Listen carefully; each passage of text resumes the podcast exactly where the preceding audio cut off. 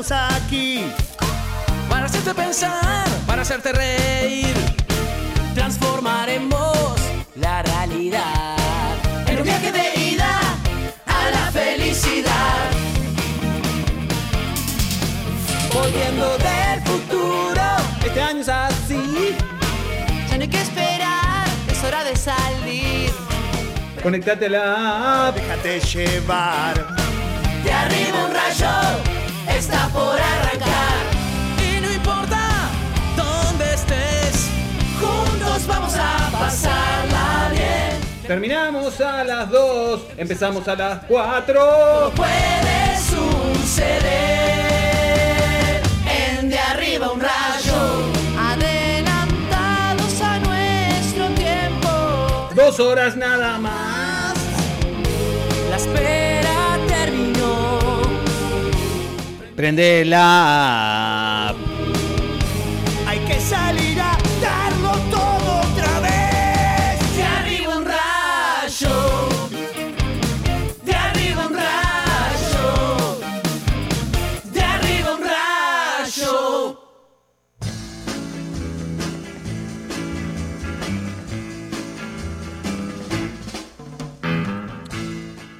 Muy buenas tardes, damas y caballeros. Bienvenidos a De Arriba un Rayo. De Arriba un Rayo, ese programa que hoy arrancó un par de minutos atrasados, pero que no se va más lejos de los tres minutos. No, tarde, tarde, pero, pero seguro, porque también ese concepto de que lo bueno se hace esperar, cada tanto nos gusta utilizarlo como comodín en este programa. Totalmente. Me interesa eso, Flor. Totalmente. Me interesa tu, tu línea de pensamiento. ¿Lo bueno se hace esperar?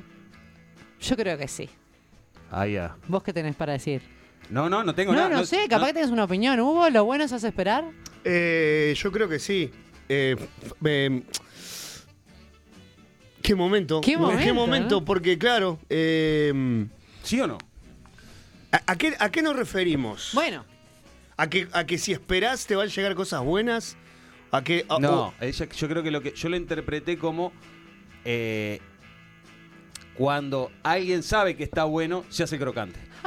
Ah, puede ser. Lo- te lo doy vuelta así. Cuando Claro. alguien sabe que es bueno o está bueno, ¿entendés? Cuando alguien tiene em, un perfil de em, positivo en cualquiera de los sentidos, No voy se, a- hace, claro. se hace esperar. Ah, se hace, es po- se hace es- crocante. Es posible, es posible que suceda.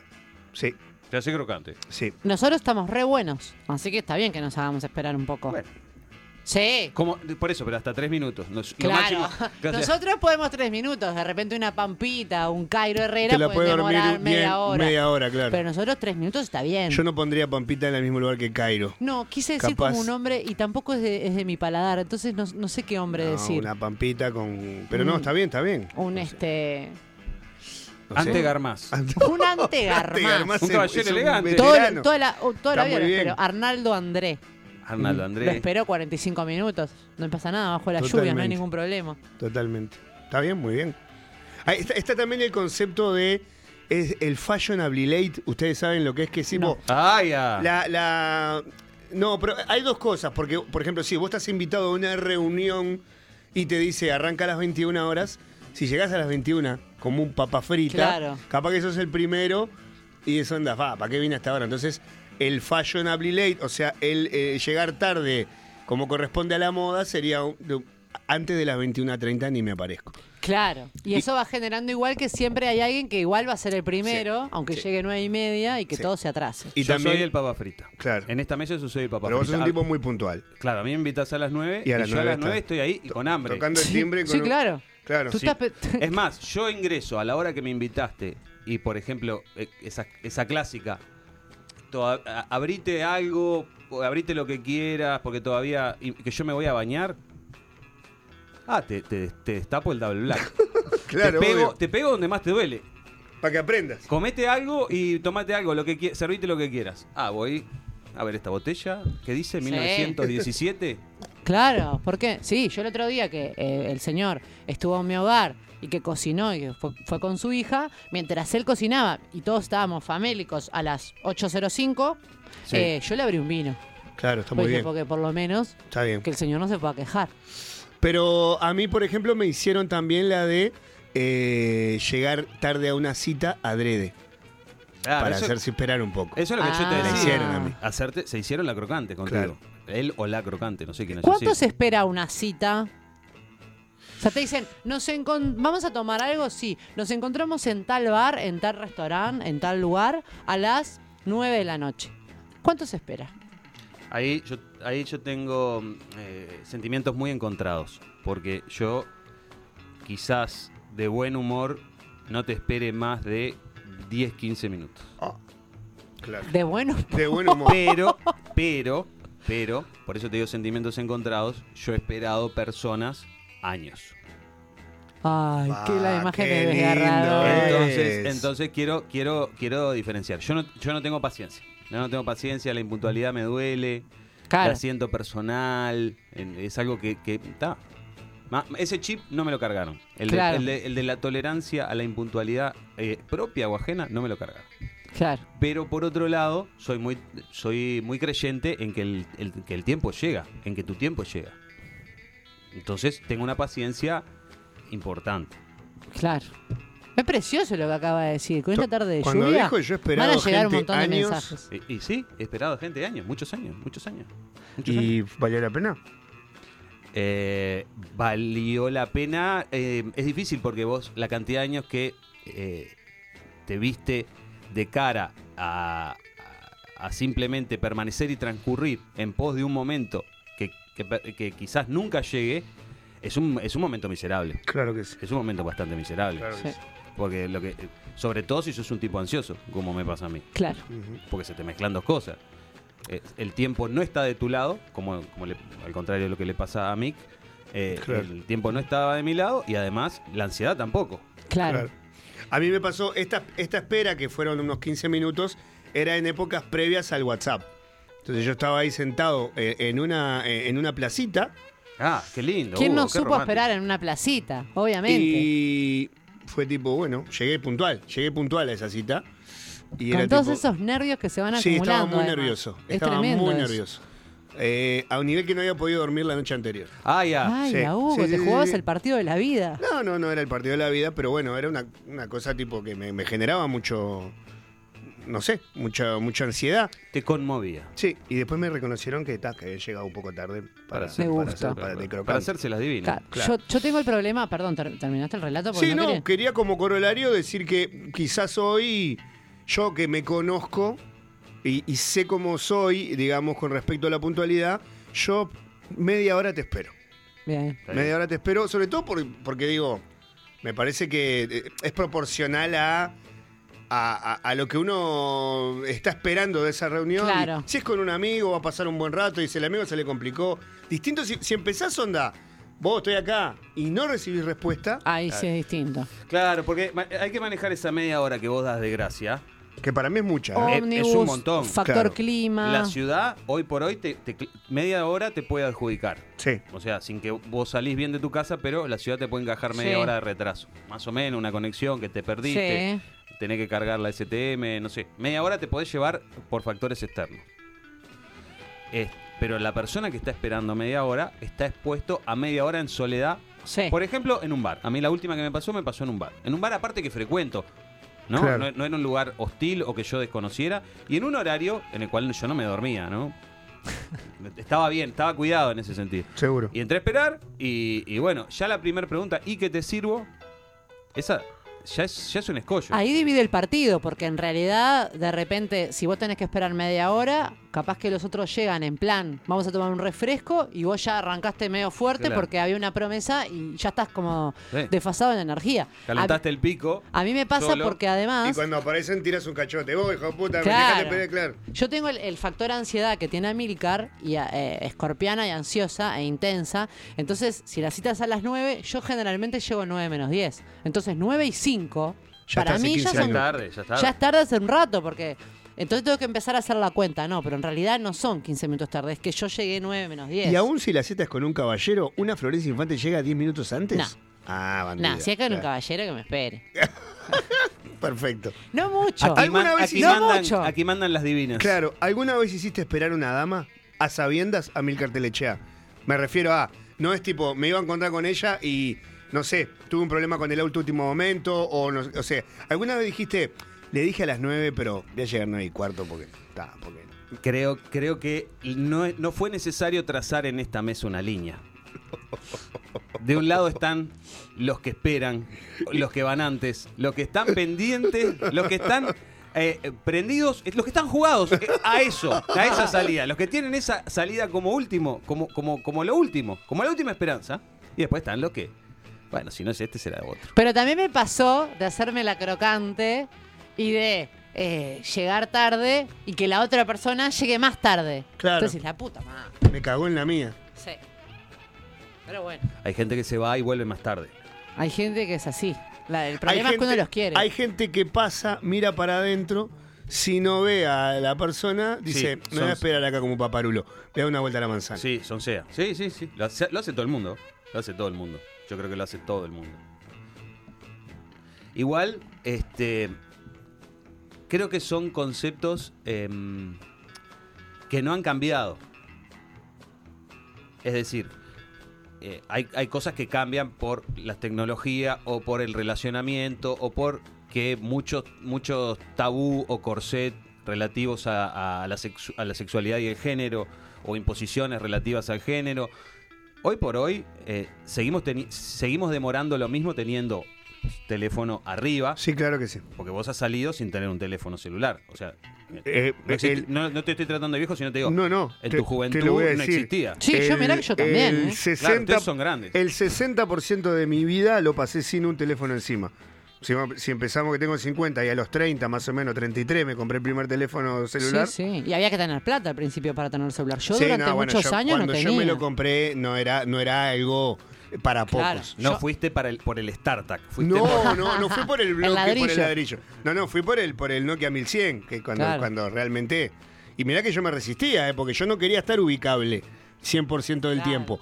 Pero no por una cuestión de, de trampear, sino de onda, oh, no quiero onda, que me puedan llamar. a- Yo que detesto hablar por teléfono, en esa época el teléfono era para recibir llamadas Sí. y hacer llamadas. Sí. Y algún mensaje de texto, pero más que nada... ¿Y no te cobraban cuando te, cuando te llamaban de un celular, te, te cobraban a vos que recibías? había, claro. Alguna época. sí, había un no, yo me acuerdo que cuando nosotros salíamos, ensayaba a bailar, que íbamos a bailar a Torero, que era en Colón, había una que tenía celular, esa le avisaba a su madre. Llegué al baile Y- y, y esa madre- madre llamaba por el fijo a todas las otras para Claro. avisar, están en el baile.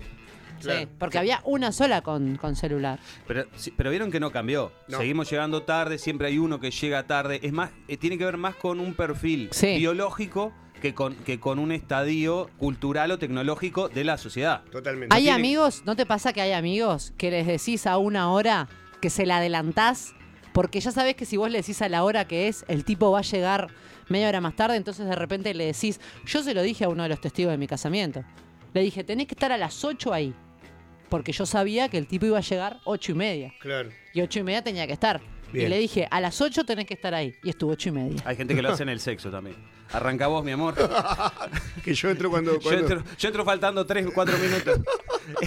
que, yo entro, favor. que, yo entro, que yo entro como vecino. A mí, a mí me. A veces en broma me, me- me dijeron que me habían hecho esa. Ah, Y vos sabés que me, me saca loco. te saca. Porque digo, pero vos, pero no confían en mí.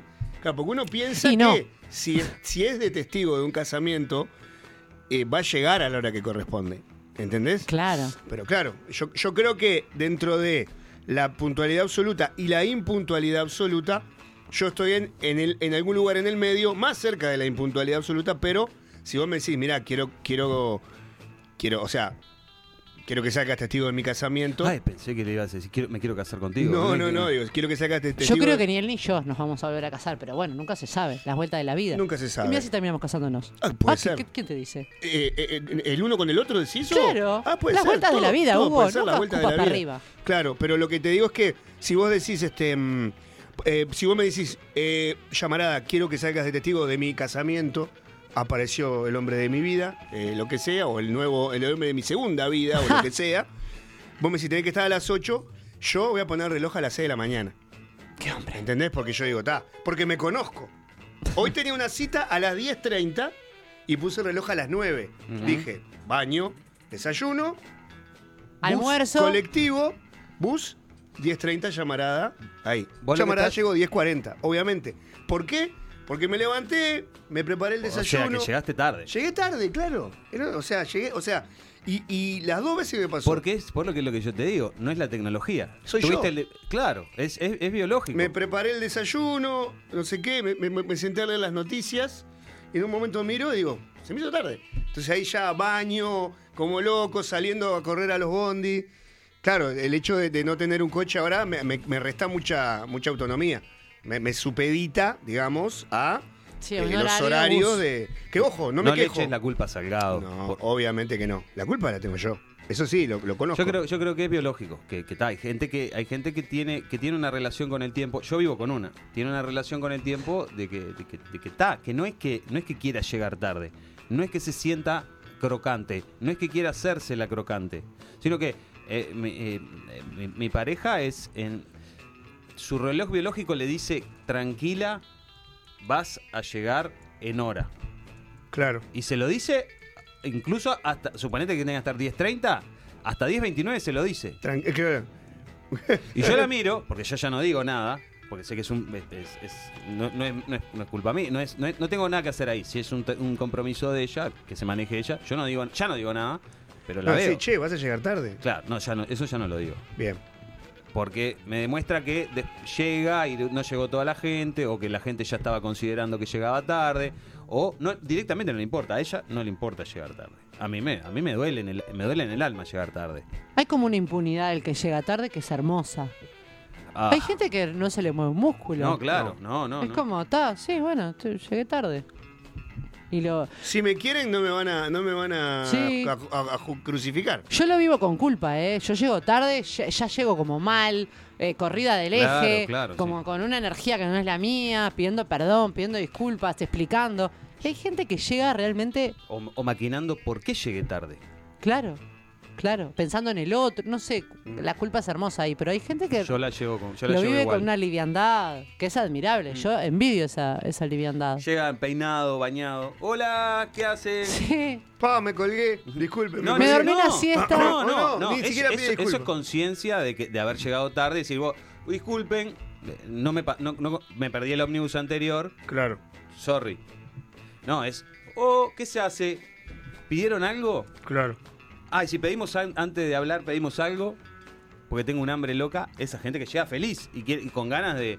O, o con, sin con ninguna conciencia de haber est- estado, llegado tarde. Eso es envidiable, es envidiable. Es un momento. Para mí es biológico. Sí, Es- es- tiene que ver con un reloj interno. ¿Se hereda? ¿Se hereda? A ver, De, de padres, de padres. padres impuntuales salen hijos puntuales. ¿De padres eh, puntuales salen hijos impuntuales por rebeldía? En mi casa son puntuales. Mis, mis viejos son puntuales. Mis hijos son bastante impuntuales. Y, y mi, mi ex mujer no llegaba puntual a nada. A nada, eh, a nada. Yo era, yo era el, el Amílcar de esa relación. El que ya no le decía, vos, vas a llegar tarde. Mi ex mujer llegaba al trabajo, por ejemplo, sistemáticamente llegaba 10, 15 minutos tarde todos los días de su vida. Y, y- y era tipo, bueno, está, ella lo elige así. O Bien. Su camino. Claro, cuando, cuando éramos solteros, ¿por qué éramos solteros? Cu- cu- perdón, cuando éramos este, cuando no teníamos hijos, porque no teníamos hijos. Cuando tuvimos hijos, porque los hijos eran chicos. Claro. Después los hijos crecieron, los hijos eran grandes, igual. Llegaba tarde.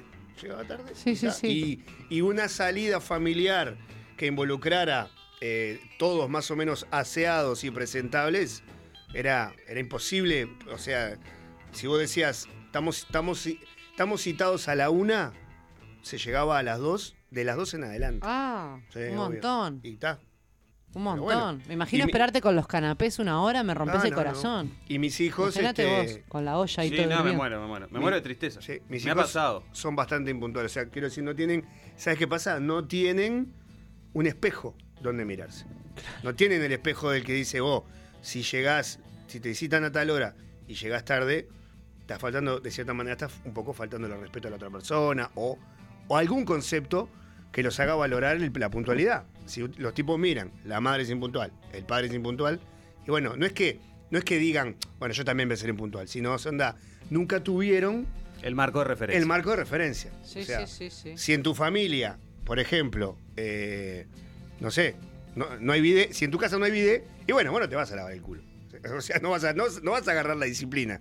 Porque ni- había- Pero eh, qué metáfora más hermosa estás usando. Porque en mi casa de Sayago no había bidet. Porque en el baño no había espacio para el bidet. Sí, Cuando, y o sea, yo viví 20 años de mi vida sin, Sin bidet. bidet. Desgarrador. Y un día descubrí el bidet. claro. Cuando me mudé sola con 20 años, descubrí el bidet. Y a partir de ese día no pude dejar de usar el bidet. Claro, está bien. Entonces yo digo, capaz que un impuntual un día prueba la puntualidad. la puntualidad Y no puede dejar y de, no de puede ser dejar puntual. de ser puntual. Me, Me, me interesa. me interesa. no sé, supongo que los rayitos y las rayitas deben estar ya como pensando un montón de cosas.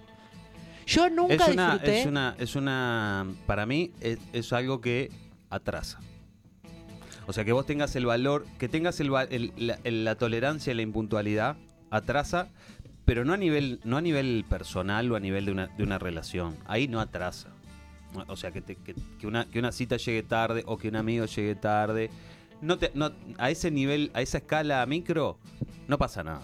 Es más, es folclórico. Como nos Sí. encanta decir que los urugua- uruguayos somos impuntuales. Pero que cre- creo que a nivel macro atrasa. Porque otras naciones que tienen eh, más disciplina con la puntualidad tienen otros beneficios. Porque la impuntualidad tiene todo un folclore de. eh, primero, el- lo que hablamos al principio, el romanticismo, el hacerse el crocante, el llegar tarde, el llegar justo, el, el de llegar sobre el gol, el, de salvarse de, la, de hacer la fila. Claro. Eh, pero eso es, es- para mí eso es consecuencia de la impuntualidad. Sí. En cambio, otras naciones que optan por el otro modelo, que es la puntualidad, tienen, por ejemplo, saben que.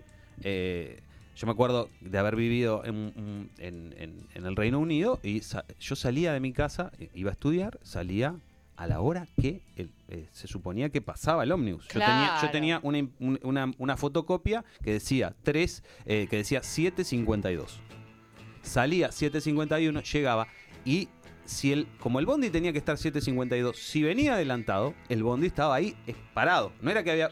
No es, no es que No pasaba. es que pasó antes y se fue. No, estaba ahí esperando. Yo subía, siete- me sentaba, 7.52, cambiaba y, y el tipo arrancaba. Sí. Entonces, el- la, la excusa, y, y por eso que es primero el huevo o la gallina, la excusa que tenía Díaz para llegar tarde hoy de mañana fue el bus. Pero en una, en una nación donde el bus está, está ahí 7.52, si vos te lo perdiste, es porque saliste tarde, Hugo. Totalmente, pero no, Sí. no, pero que aparte, onda, a ver, Amilcar, yo hoy, hoy tengo tres grandes, o sea, yo yo hoy tengo tres instancias donde, donde tengo que llegar a una hora a determinado lugar.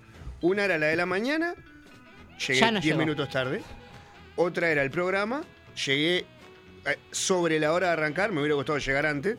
Y ahora tengo una, cuando termine el programa, tengo una a las 5 y cuarto, tengo que estar en un lugar para comenzar a trabajar. ¡Hagan sus apuestas! O sea, gira la palangana loca. Yo me, me atrevo a decir que 5 y cuarto capaz, pero 5 y 20 o incluso, digo, está, eh, eh, yo... ¿Quién pone una reunión 5 y cuarto? No, no, es, es, un, es un trabajo. Ah, ok. Yo Voy a trabajar. Pero entienden lo que yo digo, que Pero no, es a nivel personal No, el no, no, no. problema. Tenemos un tema como, como, como país con la impuntualidad. Y yo ahora... Incluso porque uno va al cine a veces, que es el de los lugares más puntuales, y algunos minutitos se te roban. Sí. Viste que dicen, a- a- arrancan los cortos a tal hora y arranca la película. Igual unos Sí. minutitos siempre... Eh, a mí me pasa dos cosas, te quiero decir. Ahora tengo una aplicación que me dice bastante, con bastante exactitud el horario de los ómnibus y las paradas que tengo cerca de mi casa, eh, pero, la, pero la uso. No la uso tipo, ah, pasa en 10 minutos, eh, voy a bajar en 5. No, no, la uso y digo, ah, pasa en 10 minutos. Y sigo haciendo otras cosas. Cuando miro, Ya uy, pasa en 2 minutos. Ya tengo que hacer así, y más de una vez me ha pasado de bajar y brrr, en lo de porque. No porque se adelantara, sino porque lo que yo pensé que eran 2 minutos, Claro. fueron 3. Es una relación biológica con el tiempo. Es una relación biológica con él. Eh, tenés lo mismo que mi pareja. Y me pasa las veces que he oficiado de anfitrión, eh, si yo digo, che, vénganse a comer un asado a la una, Mm. se hacen la una y yo empiezo tipo una, una situación de nervios de- porque la gente... Ah, estás pronto esperando ahí. Estoy pronto esperando y a veces, yo qué sé, una y media llega el primero y lo Hasta la 1 y como 29 yo siento, "Ta, no va a venir nadie, no me quieren. fracasé. Qué, qué Fracasé. interesante para tratarlo en terapia eso, ¿no? Porque, o sea, cuando hay que ir... Sí, es el problema número 523 ¿Que en este momento en tratar? la, en la lista de cosas que tengo que tratar en terapia. porque- Van por el 4. ¿Qué? Vamos por el 4, claro, vamos por qué, el 4. qué interesante eso, ¿no? Porque, eh, ¿cómo...? la semana que viene volvemos al 1. Al uno, porque, porque me quedaron cosas sin hay resolver. recaídas en el 1. Ah, no, el 1 el uno se habla un poquito todo. Es volvedor. Sí. Porque la mayoría de la gente que es impuntual, yo eh, encuentro muchas similitudes en eso que está diciendo Hugo. La gente que es impuntual lo padece cuando es anfitriona. Sí. Entonces hay algo ahí que... Hay una palanquita que está rota. De Yo cambiaría. No, eh, digo, de todas maneras yo separo entre una reunión de esparcimiento y una reunión de trabajo. Sí, sí. Como se paró Eh, Milcar hace un rato. ¿No? Porque una cosa es vénganse a comer, el- a comer un asado, está la piscina, traigan a los chiquilines, más o menos a la una. Perdimos la piscina. ¿no? Sí. Perdimos la En el piscina. divorcio. Perdimos la Todos piscina. perdimos la piscina. sí. Este, eh, pero bueno. Y vos sabés que te, te queda, te queda- te queda por delante una tarde, te quedan por delante seis horas de sol y de, y de confraternización. Claro. Y bueno, llega a media de la tarde, no pasa nada. Ahora, si es onda, muchacho, nos juntamos a las 7 porque tenemos hasta las 9 para trabajar eh, y, y, y llega a 7 y media, bueno, si los demás llegaron a las 7, estás un poco... Le robaste media Le hora. robaste media hora de, de- de vida y la vida de todos es importante. Sí. No creo que nadie sea tipo, bueno, me voy a las 7 porque no tengo nada más importante que hacer. O sea, no. El tiempo, el tiempo de todo. Por eso te digo que ¿Qué es ibas a nivel, a nivel macro y a nivel micro eh, cambia. Es lindo el tío, el tío que llega tarde, es folclórico a nivel micro, pero a nivel macro creo, creo que tenemos más cosas para perder. Sin duda. Sí. sí, sí, sin lugar a dudas. Obviamente. Porque sí, porque está, ves, a veces estás ahí con la picada, todo, corriste todo sentado, mirando un partido y están los jueces en el medio de la cancha 10 minutos.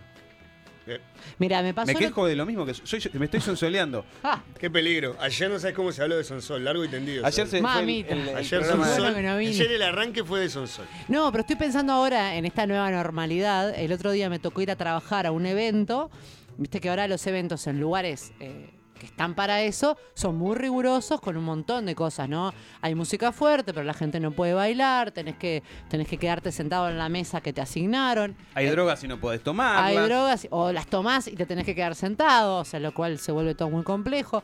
Pero yo llegué, yo llegué a trabajar y me dijeron, eh, yo llegué a la hora que se me pidió y me dijeron, mirá, Denuncia. está, eh, no, no, me dijeron, está la mitad de la gente, pero empezá porque este evento tiene que terminar a la hora que tiene que terminar. Listo. Ya no hay más esa cosa laxa de, bueno, igual seguimos una hora más. Porque ahora los lugares abren de tal hora a tal hora y tienen que cerrar porque si no los multan.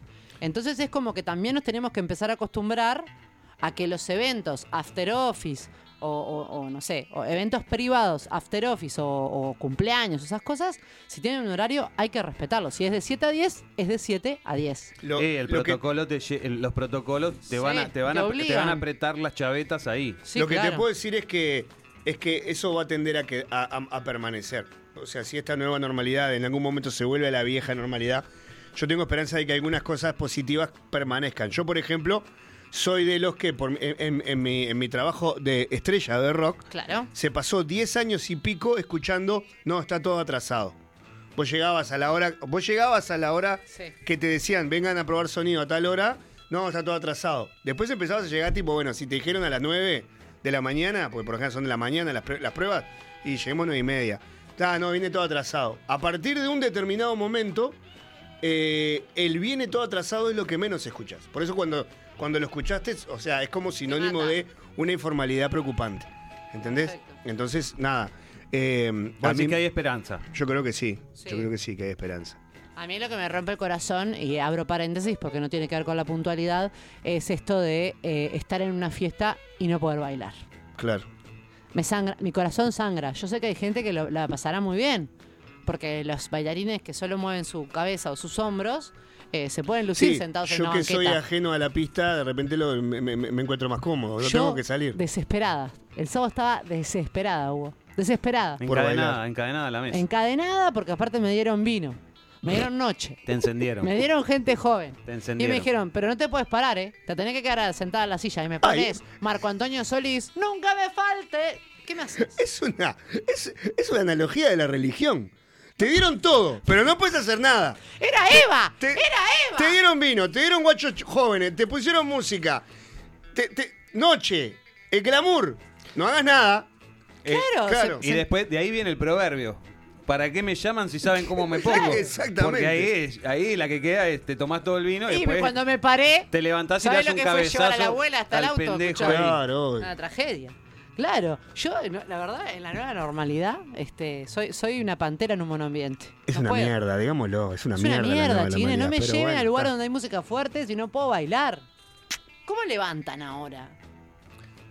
Yo no fui en ese plan. Yo no levanto, así que no te puedo No, yo te puedo tampoco, pero la gente, la, gen- los- la gente, me, bueno, de tu edad, tipo 23, 24. Sí.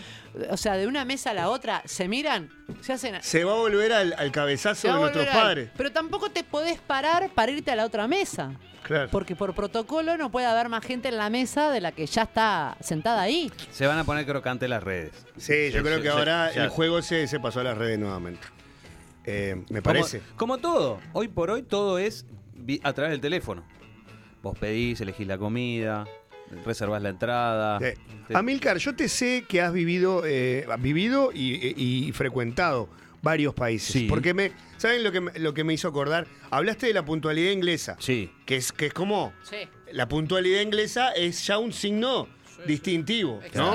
Algo así como que los ingleses son puntuales y borrachos, eh, Y los de- franceses son y de sucios. derecha. Claro, exactamente. Pero la puntualidad inglesa es como. Pero por ejemplo en Latinoamérica, te, te da, o sea, te- ¿tenés noción de si hay otros países donde, donde la impuntualidad no sea tan frecuente como en Uruguay? ¿Es un rasgo latino? ¿Latinoamericano quizá? Ah, sí. Sí, ¿no? por- sí, porque ya te digo que ya cuando, cru- cuando cruzás a Italia y encima te arrimás al sur, ya no es tan así. Claro, se Ya va no toda es la tan así. Es más, en, en Italia, si vos, si vos la atravesás de norte a sur, hay una, una relación con el tiempo distinta. Claro. Los que, los que están muy cerca de la frontera norte viven un, un- tienen un estilo de un estilo de vida, una relación con el tiempo y con eh, incluso con los movimientos de las ciudades que en el sur no existe. Seguro. En España pasa también. Vos has estado en España. Sí. Hay lugares donde la siesta. Ah, por si salís a la calle te disparan con un arma. Sí, sí, sí. Obvio. Sí, no es lo mismo el ritmo de Galicia que el ritmo de Madrid. Por ejemplo. Obviamente. A mí lo que me gustó de, de algunas ciudades eh, no latinas, me pasó en Londres, me pasó en Berlín y me pasó en, en Copenhague, era que vos bajabas a la estación de subte y te decía, el próximo tren viene en eh, un minuto con 33 segundos, 32, 33. Cuando llegabas 10 segundos, 9 segundos, y decía, "Ta, no va a pasar, le estaba narrando. 5 segundos, 4 segundos, y ahí, o sea, aparecía el tren, onda, y, es- mágico. para mí era tipo, "Ta, esto no lo puedo creer. Y para la ansiedad, cuando vos, una cosa es, yo llego a una parada, ¿no? Hoy, hoy yo tenía que venir acá, tenía que pasar por lo de Cuico, a levantar el teléfono, Sí, estaba señor. en ómnibus. Sí, ¿tá? señor. Entonces yo llego a la parada del 116, que me deja eh, cerca de lo de Cuico, y, mm, y ya empiezo pro- a preocuparme, porque tengo que conseguir un 116, que no sé cuándo va a venir, Ujú. para ir a lo de Cuico, bajarme y conseguir otro. Entonces, el, el no saber a cuánto. Y eso te estoy hablando que eran las 13 y poquito. Faltaban 50 minutos para, para, para, Para llegar. para el, para el Para programa. el comienzo del programa. Claro. que, era- que- que es mi, mi único, mi único límite. O sea, yo tenía que llegar acá 3 13.59. Eran 13.05. Y al no saber eh, es cuánto me faltaba, eso inyectó una ansiedad en mí y una adrenalina que son al pedo. Si estuviera ahí, si a mí me dicen falta media hora para el 116, yo sé que igual llego acá. Claro. Y esa espera, me miro el celular, Sí. pienso en otra cosa, escribo una un poema, Qué una, bien, reseña, algo. Ut- Utilizo esa media hora de otra manera. En cambio, ese, ese periodo de tiempo que yo estuve esperando el 116, simplemente lo que hice fue pensar, tener pensamientos negativos que vinieron por el lado del, del- como fruto de la ansiedad y de la adrenalina, porque es lo que tiene, sobre el efecto que tiene sobre el cuerpo. Claro. La ansiedad es, voy a llegar tarde, voy a llegar tarde porque, ¿y qué hago? Le- o le pido, eh, ¿entendés? ¿Qué hago con el teléfono? Capaz que tengo que dejar el teléfono. Todo un pensamiento de algo que no es necesario. Si ahí me hubieran dicho, tranquilo, el 116 llega en 20 minutos. ¿Tenés la aplicación de la STM? Yo tengo una que es privada que te da el, el- el- el tiempo real de los ómnibus, incluso. Ah, no, porque a mí la de la STM me funciona bien. Me, me- Eso me- sería un hermoso me da PNT, ¿eh? La ubicación del ómnibus en el mapa y efectivamente Yo, concuerdo. yo uso una que, que me, que te dice... ¿Empieza con M? Mm, Sí. Ah, está Sí. yo las tengo las dos, pero Claro, uso yo la... uso la, de- la de la M porque lo que hace es que me, me propone otros caminos, me propone los tiempos en bici. Sí. Y viste que yo no comando en Está bici. perfecto. A veces me Está digo, perfecto. me conviene caminar, o cuánto es el tiempo caminando. Eso Claro. también lo calculo. Por ejemplo, me vine caminando la segunda parte. En vez de esperar un ómnibus y, y- y someterme a la ansiedad de ese segundo ómnibus, dije, Agarraste. camino y me sometí a la otra ansiedad. ¿Llegaré? Claro. Es más, mandaste un mensaje que decía, llego justo y llegaste antes que todos. Eh, sí. Sí. Sí. Bueno, El pero ansioso, porque la ahí vida está del el ansioso. concepto de justo de Amilcar. Claro. Claro. El concepto de justo de Amilcar no es el concepto mío. Yo- si yo digo llego justo, le estoy diciendo llego y 58. Y cinco. ¿Cómo está la canción? Sí, hoy 5, no sé, capaz que llegue pasado. No, no, hoy no, pero te digo. el- Pero, pero el concepto de Amilcar de llego justo, capaz que llego menos 10. Sí. ¿Se entiende? Sí, sí, sí, sí, sí. Son cosas culturales. Me pasó y lo, y lo, y lo corro de, del ambiente puntual, impuntual. Me pasó en Colombia, me pasó en la ciudad de Cali. Fui a trabajar y eh, la gente con la que fui a trabajar se sintieron en la obligación de agasajarme y un poco de noche sacarme a conocer la ciudad y a tomar una copa. ¿no? Bien, Qué como debe ser. Eso fue, yo estuve varios días. eh, eso fue un sábado, ¿no? Eh, bueno, pa, pa, pa, salí, pasé, precioso. Me iba el martes yo. O sea, el sábado habíamos terminado, pero por un tema de conectividad yo tenía que esperar hasta el martes para irme. La noche de, eh, del lunes, o sea, el lunes de mañana, me encuentro con alguna gente eh, en la productora para la que yo fui a filmar y me dicen, me dice uno que, que era, había sido mi asistente durante el rodaje, me dice, si quiere Don Hugo, porque me hablaban Ay, de Don, Don Hugo, Hugo. el mandamos colombiano. a matar, Don Claro, Hugo. si quiere Don Hugo, si quiere hacer algo esta noche, eh, me avisa.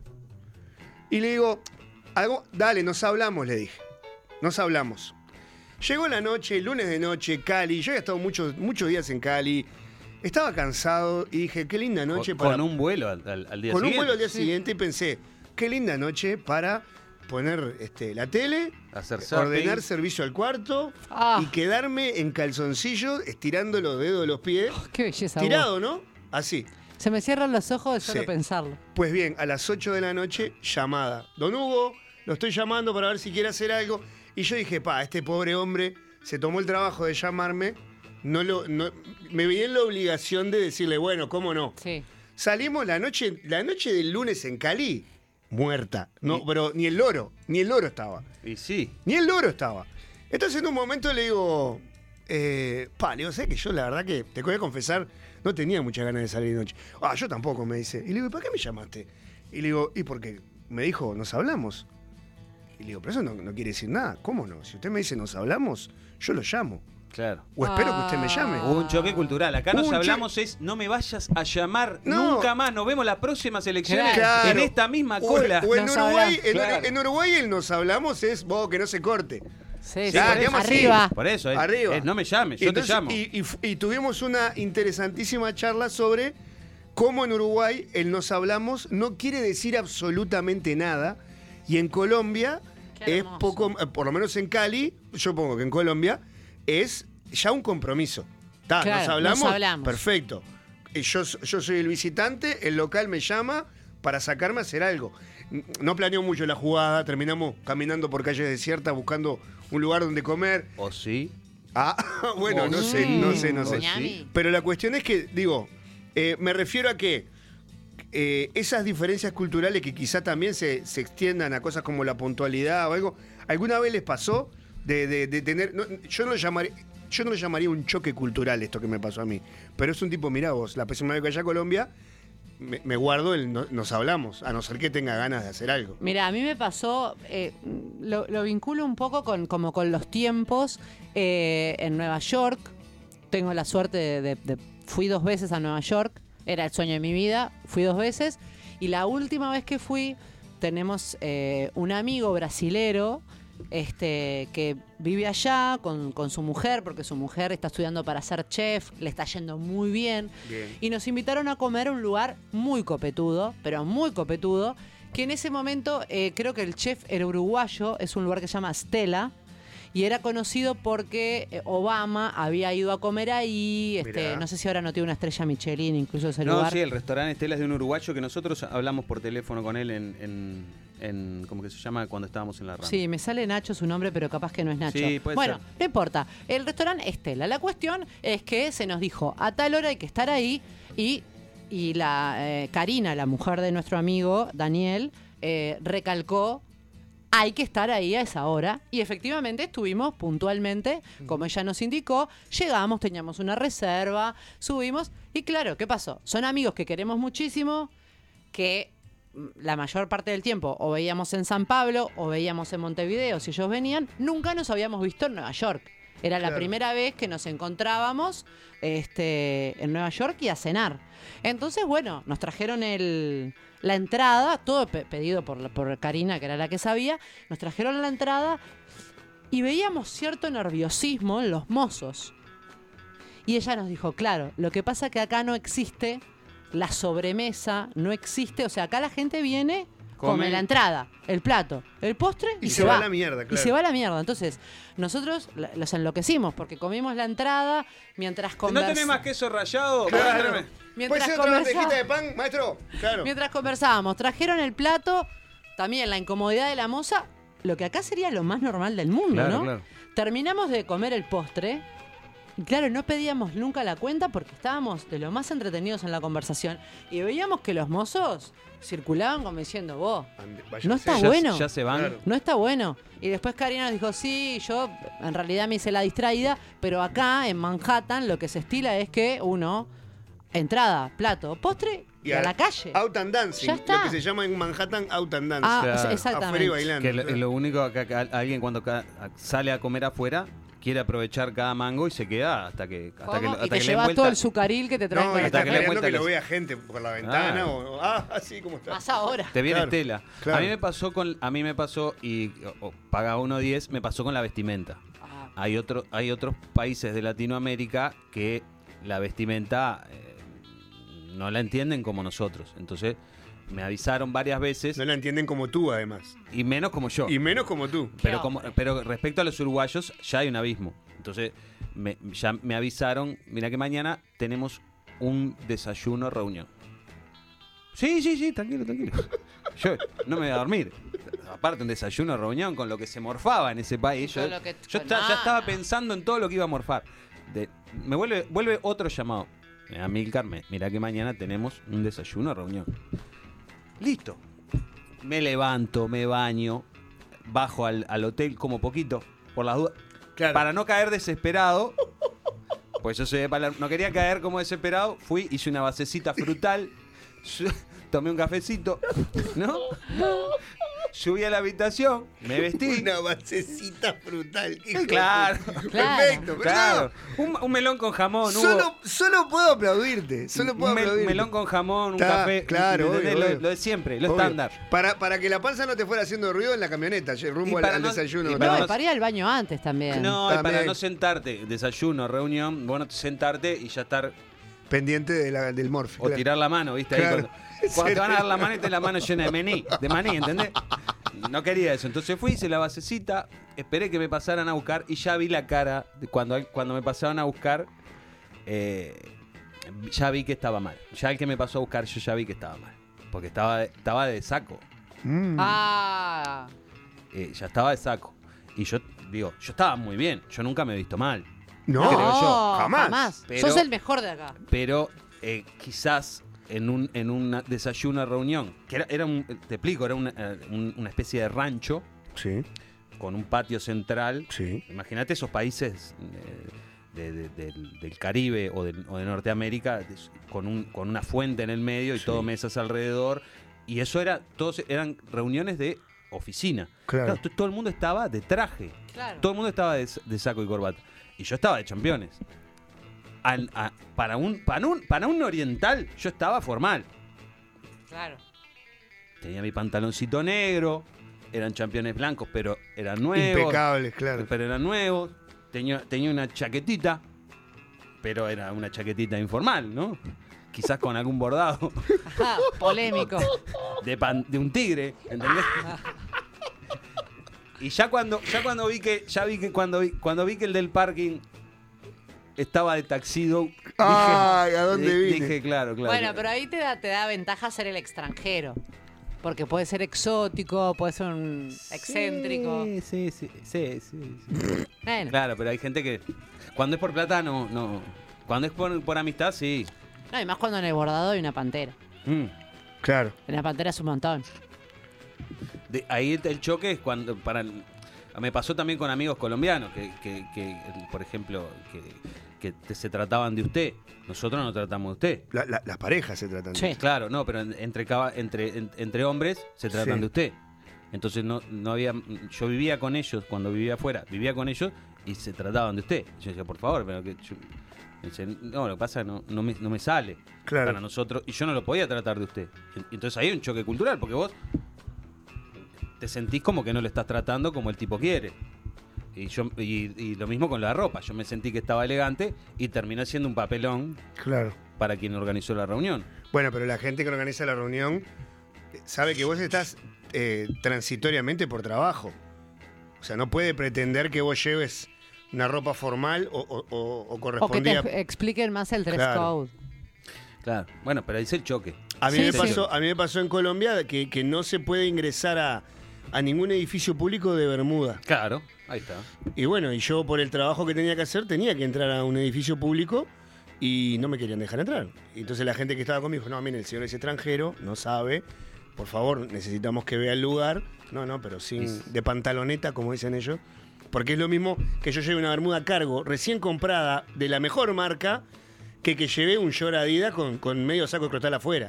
¿Se entiende? Y no digo que Adidas sea una No. mala marca, digo, obviamente. No, estamos No, no. hablando de tus sacos crotal. Claro. ¿Sabés lo que hicieron? Le pintaron con dry pen Ojalá. toda la pierna hasta Ojalá. abajo. El- el- lo que me ofrecieron para entrar a- al, al predio, uno de los.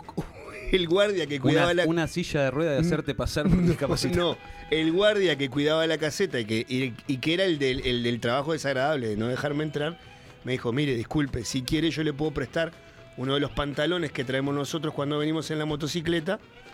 ¿Qué, qué pasa? En Cali llueve mucho al amanecer. Entonces los tipos se- se usan unos pantalones de goma Claro. para que no se les moje los pantalones. ¿Cuánta Claro. sensualidad hubo? De Entraste de goma. pantalón de goma. Era ese Entré de muñeco pantalón Michelin de negro. goma con 30 grados de calor, Ay, al sol con un pantalón de goma. Yo te puedo, te puedo asegurar que yo presté atención a lo que estaba pasando los primeros 10 minutos. De ahí para adelante estuve media hora diciendo, me voy a desmayar, me quiero ir, me voy a desmayar, me quiero ir. Y la gente me hablaba. Mientras recorríamos un predio al sol, cuando me saqué esos pantalones... Todo paspado. No, no, no, em- las piernas empapadas de transpiración. Flaquita, flaquita, No, no, un flaquitas. desastre, un desastre. Qué pero- maravilla. Pero qué bueno, maravilla. el dress code es, es importante. Es también. importante. Eh, Choques culturales hemos hablado el día de hoy. Hablamos de eh, impuntualidad, hablamos de eh, que incluso con hermanos, con otras naciones latinoamericanas, chocamos en la vestimenta, como con Tudo Díaz, con eh, nuestra propia ansiedad y nuestro propio reloj interno. Con eso chocamos. Eh, así que de eso te- se tratará el programa de hoy. Y si querés comunicarte con nosotros, lo podés hacer a través de las vías habituales. El 091-061-100. La línea Hot del Amor. En el caso del WhatsApp y tenés nuestras vías, eh, nuestras redes sociales, el Facebook de Arriba un Rayo, nuestro Twitter, arroba Arriba un Rayo y nuestro Instagram de Arriba un Rayo. Eh, yo elegí un pum pum. Me- Perfecto. Entonces es el mejor pum pum que podemos tener. Es el mejor pum pum.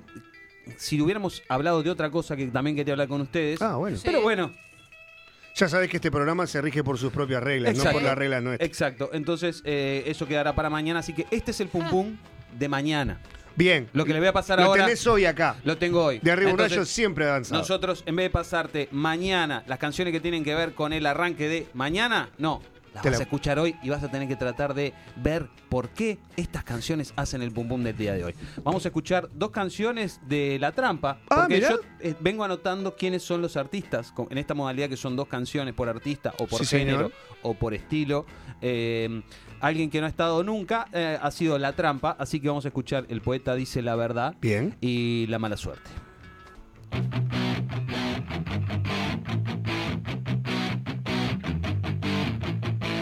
La mala suerte no es verdad. Caída libre. Ni el peso de mi libertad sin decidirme.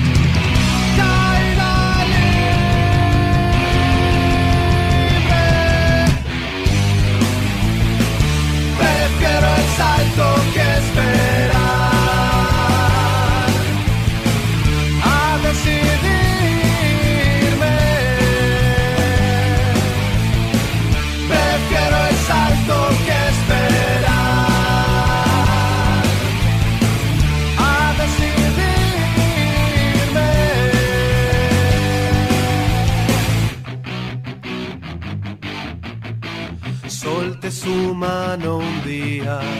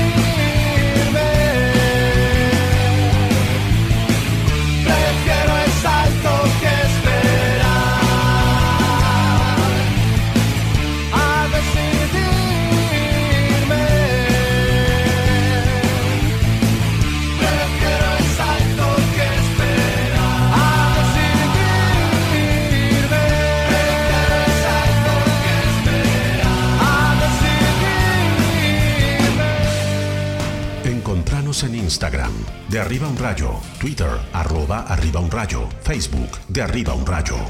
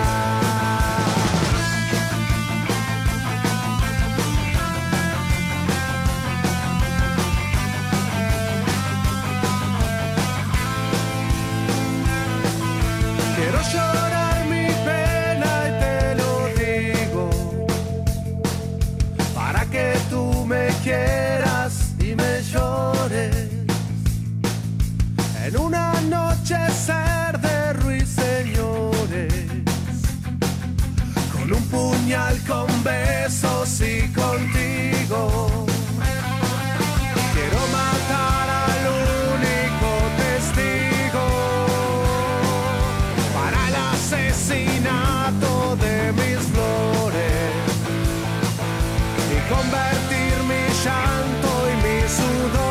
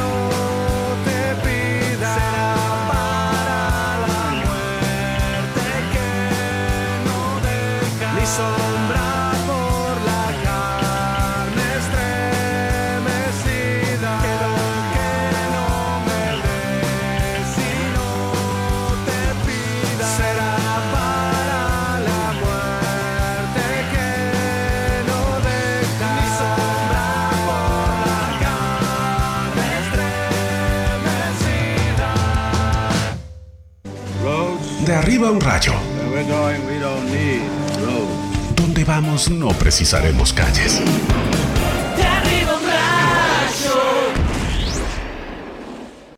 Domingo, asadito con la familia. Tu tía te pregunta por la facultad. Tu abuela te pregunta cuándo le vas a dar un nieto. No vas a bajar eso con una limonada con jengibre. Cerveza artesanal Boti Javier. 11 estilos, mucho amor. Seguinos en Facebook e Instagram y bajale volumen a tu suegra en los asados. Boti Javier. Es especial. Dominios.uy. Ahora en NetUI tu dominio.uy a un precio increíble. Tu sitio web, correo electrónico y blogs alojados en Uruguay. ¿Te vas a arriesgar a que tu .uy ya no pueda ser tuyo? Registralo en www.netuy.net y tenelo disponible en minutos. www.netuy.net En Mediarte retomamos los cursos, adaptando y cuidando las formas, pero con el mismo espíritu de capacitar desde la práctica. Locución, DJ, edición, producción, operador de radio, conducción, periodismo. Y a partir de este año sumamos nuevas propuestas. Podcast, community manager, impro, producción musical, canto, narración creativa, diseño web, diseño gráfico, producción audiovisual. Pedí más información a taller.mediarte.com.uy o al 094 533 979. Mediarte, Tallarda Radio. La espera terminó. Prende la radio. Hay que salir a darlo todo otra vez. Se arriba un rayo.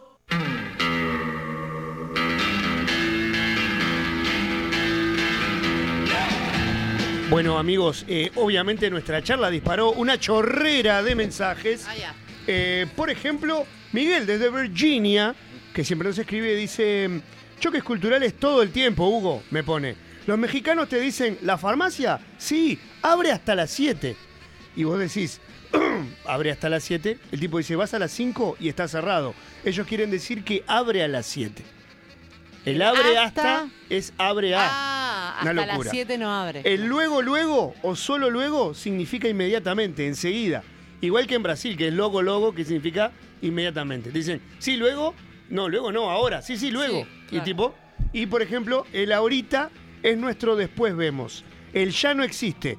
Eh, y nos habla de las costumbres eh, gastronómicas, que yo ya más o menos las, las conocía. El almuerzo es una picada a las diez y media de la mañana. Ah, eh, eh, A, a nuestro almuerzo le dicen la comida y es entre dos y media y cuatro de la tarde. Los amo. No, no, tremendo. A través de nuestro Twitter, arroba arriba un rayo, Fefe dice, la impuntualidad es un mal hábito y como tal se puede corregir, pero para hacerlo tenés que vivir una situación traumática que te haga querer cambiar. No cuesta nada salir antes y llegar en hora, y si llegás antes, no seas tan botón y hace tiempo afuera. Muy bien. Muy buen, muy bien, muy buen punto. Perdón, yo, he- yo he hecho eso. Por ejemplo, si tengo una. Por ejemplo, si tengo una cita con un médico a las cuatro y media y llego cuatro y veinte, no le toco el timbre 4 y 20. Ah, ¿Se entiende? Sí. Ah, no, yo, te, yo voy. Si yo estoy antes, que es que el 99.9% por, eh, por ciento de las veces, te toco igual el timbre por Ah, las no. dudas para ir, si para ir adelantando. No, no. Si ya está yo no. libre. Yo he esperado 10 minutos sentado eh, en la vereda enfrente de una cita. eh, porque, me- porque yo dije, voy cuatro y media. Me dijeron, te agendo cuatro y media. Voy cuatro y media. ta. Si sé que la persona no tiene sala de espera, por ejemplo. Claro. El just in time. Eso es una cultura que se usa en los negocios Sí. y que, que- que inventaron los japoneses. Es que el justo a tiempo como modelo macro de todo el país. Es decir, si yo, si, ¿para qué voy a tener un depósito de, eh, como tienen todas las empresas, si, si, si el que me trae la bebida yo se la puedo pedir al mismo tiempo que llega el camión que las reparte? Claro. Entonces no necesito depósito. El just in time es 9.59 am llega el que me trae la cerveza, a las 10 llega el que me trae el, re- el refresco y 10.01 ya lo meto en la camioneta para repartirla a mis clientes. Eso es el just in time. Y Claro. ahorra tiempo y lugar. Sí. Exacto. De todes. Sí. De todes. De todos. Eh, rayos, Es ¿cómo más andan? difícil en la cama el just in time. Sí, Ah. sí, sí, sí. Rayos, ¿cómo andan? Me pasó cuando fui a Suecia. Allá son puntuales para todo. Tienen horario para todo, desayuno, almuerzo, merienda y cena. Y son muy prolijos. Fui un mes y volví con el doble de peso. Ellos son muy respetuosos. Yo tenía algo de miedo cuando fui porque tengo los dos brazos todos tatuados. Pero no tuve problema. Es más, muchos de ellos tienen hasta las manos y los dedos tatuados, dice Matías. Bueno, muy Mirá. bien. Hugo, Decime. El otro día me dijiste que te pegabas un baño y que en cinco estabas acá. A lo que te respondí, te conozco y sé que vos sos muy puntual, así que te espero en cuatro. Y no supe nada más de vos. Me dejaste caliente como tetera de sorda, dice este rayito a través de nuestro Twitter, que vos sabés que cuando tiene, cuando tiene metáfora y Te puede- comparación... me hizo mucha gracia. Qué Perdón, bonito, perdón, perdón. Así que no, no, no, no- fuiste. No fui, no, no, no. No te pasó el ómnibus. No, no, exacto. Amilcar, mal yo que no avisé. Sí. Porque me estaba esperando, claro, Sí, en- en sí. cua- claro, obvio. Hay que avisar. Amilcar, teniendo en cuenta la, la relación tiempo-espacio, Ah. ¿alguna vez fuiste a la luna? Porque, no, ay, ay, ay, ay, Ay, ay. casi, casi. Porque Laura va a amarte todo el tiempo. Ah. Ella te imagina como si fueras un helado.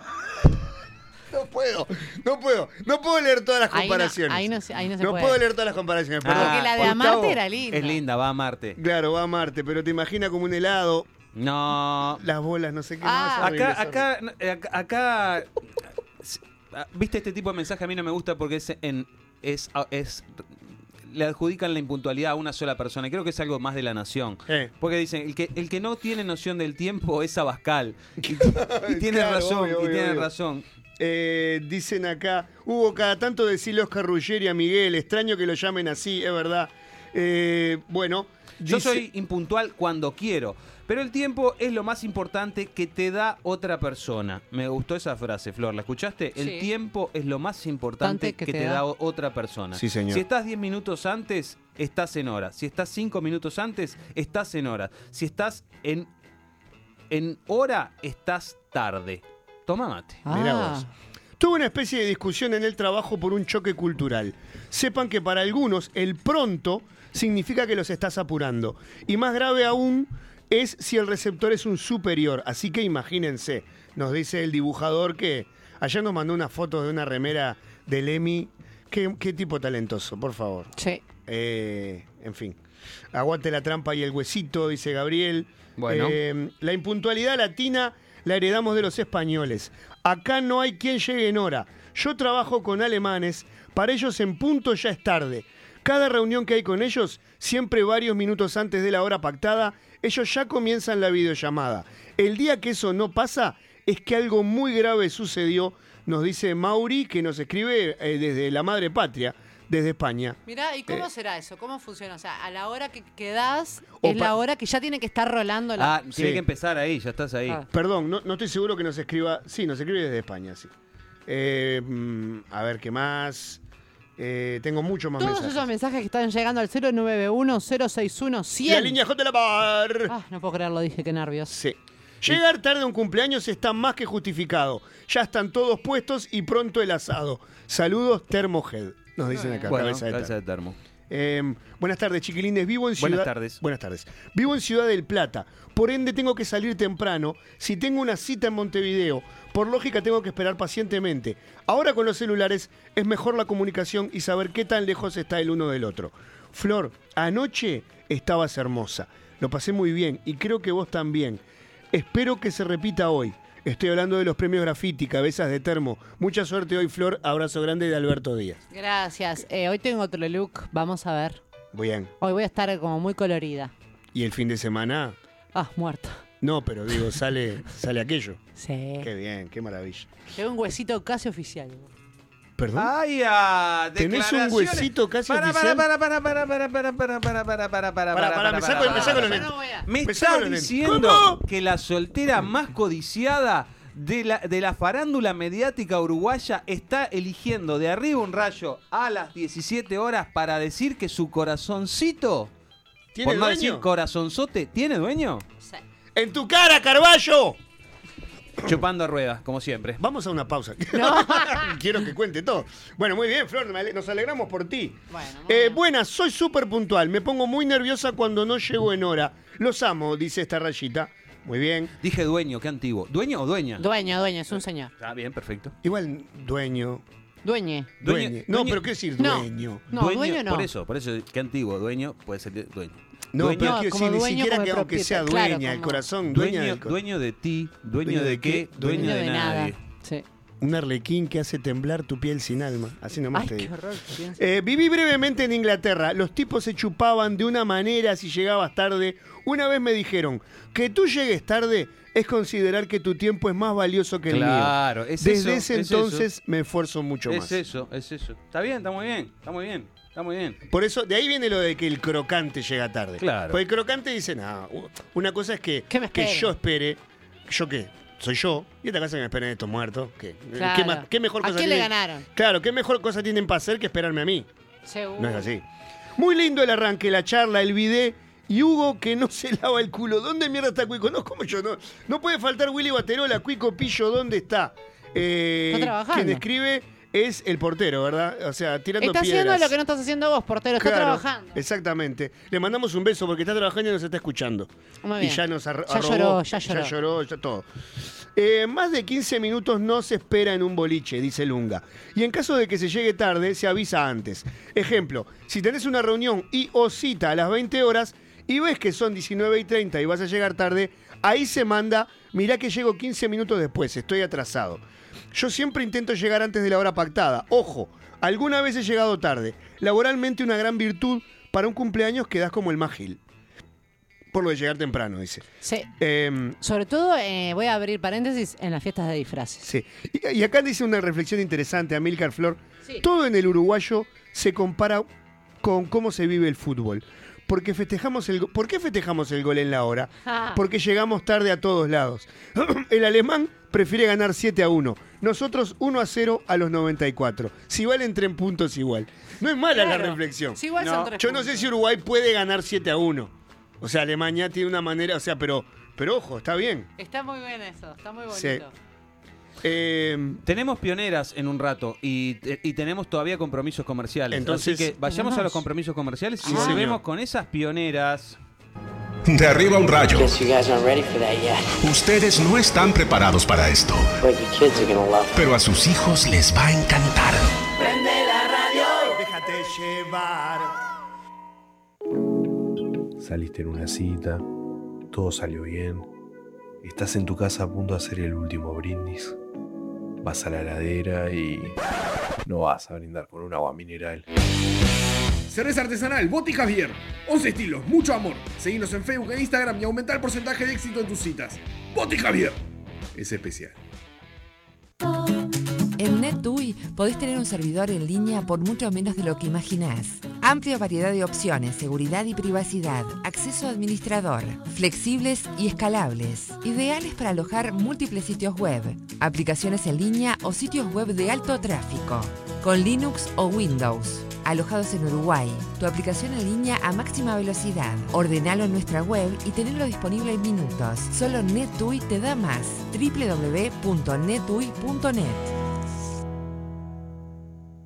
¿Qué conoces de una radio tradicional? Consola, micrófono, antena. Bueno, sí, es eso y mucho más. Ahora permitime mostrarte de qué se trata una radio online. En realidad, ¿de qué se trata Mediarte? Contamos con más de 20 programas en vivo. Ellos nos impulsan para ser una gran generadora de contenidos. Pero preferimos ir por más. Será algo diferente. No solo una radio. Somos un nuevo canal de comunicación. Una puerta abierta para nuevos comunicadores. Entra, conocenos. Visita mediarte.com.uy. Está en constante desarrollo y crecimiento. También estamos presentes en redes sociales. Twitter, Facebook, Instagram, TuneIn, SoundCloud, YouTube. Ya dimos el primer paso.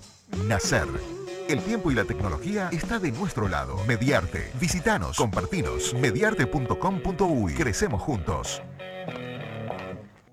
Encontranos en Instagram, de arriba un rayo, Twitter, arroba arriba un rayo, Facebook, de arriba un rayo. Pioneras. Estas son las historias de mujeres que no pidieron ni permiso ni disculpas a la hora de romper un techo impuesto. Fueron ejemplo, rompieron cerrojos, fueron pioneras.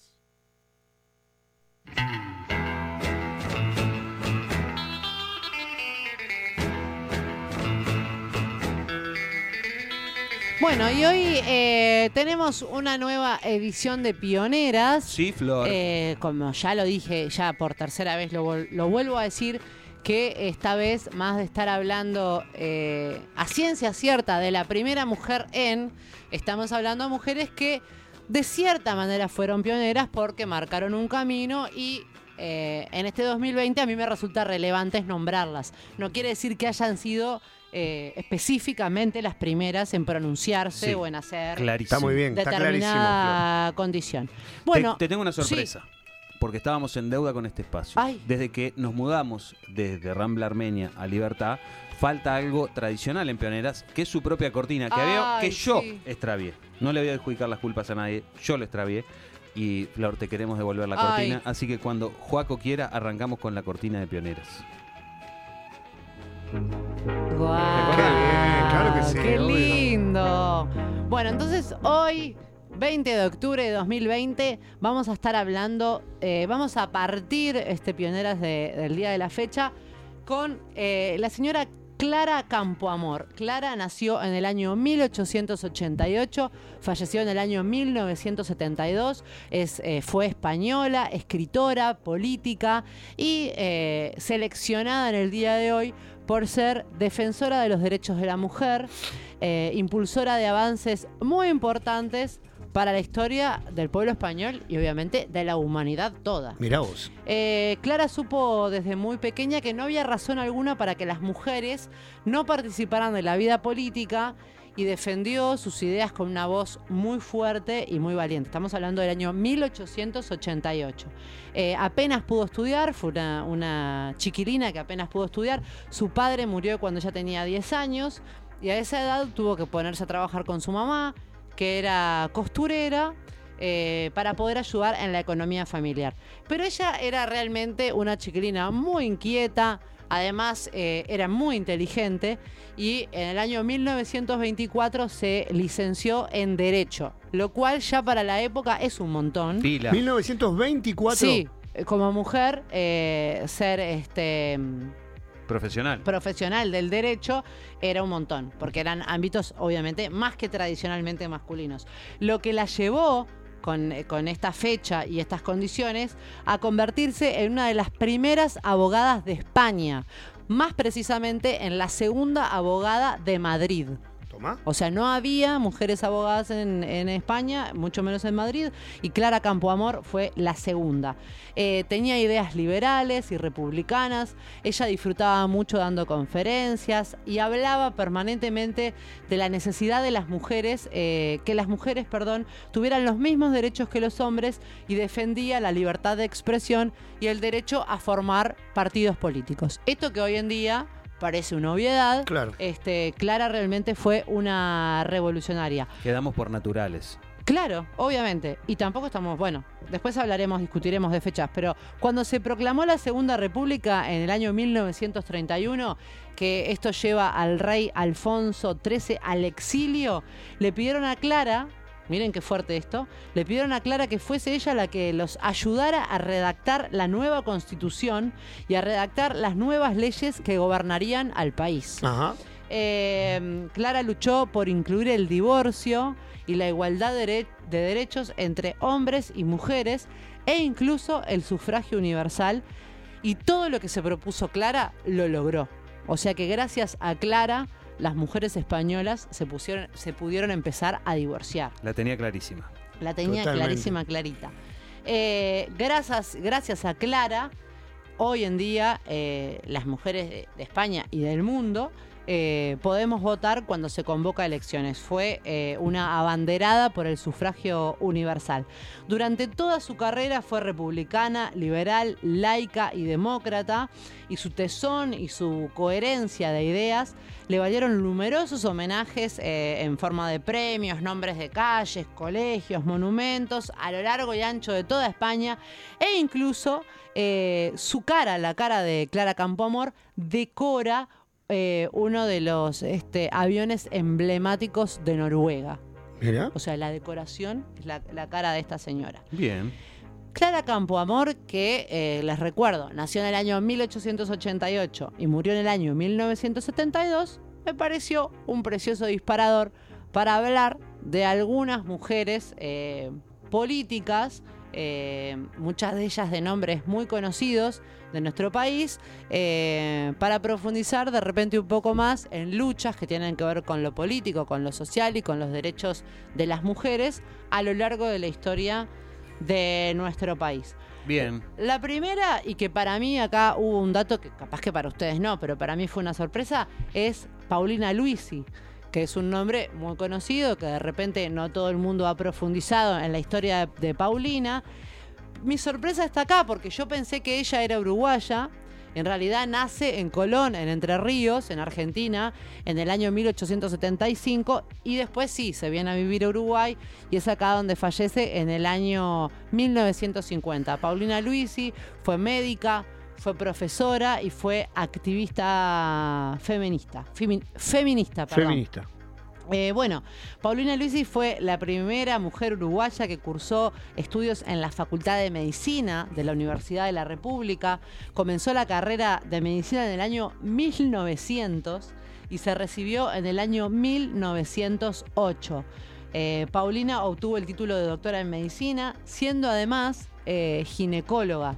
¿En qué año dijiste que había nacido, Flor? En el año 1875 ingresa a la O facultad. sea que con 25 años ingresa a la, A la Facultad de Medicina y con 33 se recibe. se recibe. De ginecóloga. Después es ginecóloga, docente este, y promotora, activista por los derechos de la mujer. En el año 1923 obtiene además una especialización que es en dermatología y en enfermedades venéreas en París. O sea, viaja a París para seguir eh, estudiando. Ah, Claro. viaja a París a estudiar las enfermedades. Como Manuelita. Claro, no es que estudia las- solamente las enfermedades venéreas que hay en París. No, porque Fue dice, a experimentar. recibió una, una, una maestría en enfermedades venéreas en París. No, en París recibió la maestría. Exactamente. Claro, no, yo decía, bueno, que habrá en No, París que, que- no haya acá. Que además, este, desde que empezamos a hacer esto de pioneras, uno empieza como a vincularse y a relacionarse con determinadas fechas. Sí. Y ya nombrando los años donde estas mujeres hicieron estas cuestiones, ya uno se empieza a dar cuenta que eran unas saladas que no comían ni con Mirta. Exacto. Eh, uno de los temas que concitó la atención de Paulina Lisi desde que se recibió como médica fue la higiene social. Eh, un área de la medicina que emergió con fuerza a comienzos del siglo XX y que eh, refería al estudio de la influencia de ciertas condiciones sociales y laborales eh, tenían sobre la salud de la población, así como las medidas sanitarias necesarias para frenar o disminuir las influencias nocivas. En el marco de la higiene social, Paulina abogó contra la trata de blancas, eh, del prosenitismo y de la prostitución, porque consideraba que estas actividades eran un comercio sobre el cuerpo de la mujer y obviamente ella estaba en contra de eso como feminista. En su libro, que se llama Otra voz clamando en el desierto, eh, Paulina eh, abogaba, pongámosle por decirle la palabra, por la eliminación de la reglamentación sobre la prostitución que indicaba dónde, en qué horarios y la obligación de las mujeres para que éstas ejercieran la prostitución eh, a indicarlo con una tarjeta que además incluyera información sobre la salud venérea de esas mujeres. Claro, capaz que además de, la, de la beta feminista que le tocaba el, el comercio sexual, veía que era una, un foco de contagio de enfermedades Exacto, venéreas. Exacto, ¿no? exacto. En esa época Claro. recordemos que lo peor que te podía pasar era la sífilis, la gonorrea. Sí. eh, El no sé, pingüinito. el- no, no es por ahí, Amilcar. No, pero claro. Algún herpes, digamos, ¿no? Como que vinculaba perfectamente su rol de feminista con su rol de médica, ginecóloga. Claro. O sea que realmente trabajó eh, en pro de la educación sexual. Bueno, justamente en sus trabajos entendía Paulina que la educación sexual debía ser integrada a la educación para ambos sexos, ya que era responsabilidad tanto de los varones como de las mujeres una adecuada salud sexual para prevenir enfermedades venéreas.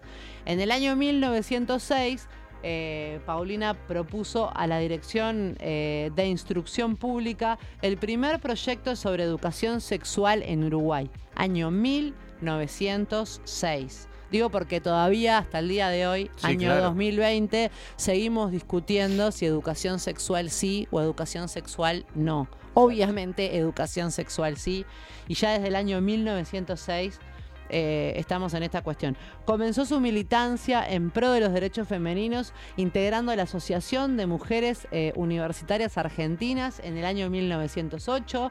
Esta asociación organizó el primer Congreso Internacional Femenino en Buenos Aires en 1910. Y Paulina asumió eh, la publicidad del mismo en Uruguay. O sea, ella fue la que todo lo que pasaba o iba a pasar lo replicaba en nuestro país. Al año siguiente conformó y presidió la sección uruguaya de la Federación Femenina Panamericana. Eh, fue fundadora también Paulina Luisi del Consejo Nacional de Mujeres del Uruguay en 1916 y de la Alianza Uruguaya de Mujeres en 1919, en las que trabajó incansablemente. Acá aparecen eh, dos nombres. eh, de mujeres también muy relevantes, por si después alguien que nos está escuchando quiere investigar, que son Fanny Carrió y también aparece el nombre de Isabel Pinto de Vidal. Aparecen muchas mujeres, pero estos dos son como muy relevantes y trabajó con ellas incansablemente por el voto femenino. Eh, obtenido por ley en el año 1932, pero que terminó concretándose cuando pudieron efectivamente votar en las elecciones generales del año 1938. Sí, el, la pri- el primero fue un voto municipal, creo, y, y- y no fue universal, fue determinadas mujeres. Sí, exactamente. Eh, bueno, su casa estaba en el, en el centro de Montevideo, en el barrio del centro. Eh, esa casa ofició de consultorio médico y en forma simultánea también albergó la sede del Consejo Nacional de Mujeres hasta la desvinculación de Paulina en el año 1922. Fue directora del órgano de prensa de dicho consejo, eh, Acción Femenina, publicación que empezó a salir en el año 1917 en Montevideo y con una presencia bastante irregular se editó hasta el año 1925. Yo la verdad desconocía que la señora Paulina Luisi No. había andado por todas estas zonas. Mira. La, la tenía más como esos nombres que te, que te resuenan de una mujer relevante para la historia de este país, pero la verdad que no la tenía como tan... Para mí cuando decís Luisi, a mí el primer nombre que me viene a la cabeza es Luisa Luisi. Luisa Luisi, Que claro. Luisa tiene un instituto de enseñanza con el nombre de ella y que los rayitos nos acotan que era la hermana. Era la hermana, exactamente. Vos, ¿eh? Que- las, que- hermanas las Luisi hermanas Luisi. estaban re saladas las dos. Esta la- eh, Paulina era la que jugaba bien. Sí, claro. Pero era mala con la bebida Sí, y, y la rodilla cagada Eh, desde sí. chica. La hermana era más constante, menos Viste que las feministas somos muy de chupar. Claro. Era menos buena la hermana, pero más, más profesional, Amilcar, y por eso te- termina teniendo un instituto. Pero la eh, que jugaba mejor era esa. Exacto. Dice eh, otra mujer está acá. Y también nos dice que Paulina tiene su calle en Malvin. Sí. O Sí. sea, el Muy loco porque era del centro, pero bueno, está, está bien. Y lo que pasa es que, yo qué sé. Y haciendo también... eh, Nadie es profeta en su tierra. Exacto. Para, para, Sí, perdóname, sí, sí, para tranqui. que cambiaran, para que cambiaran un nombre de calle en el centro, eh, ahora hay que, había que ser político y hombre.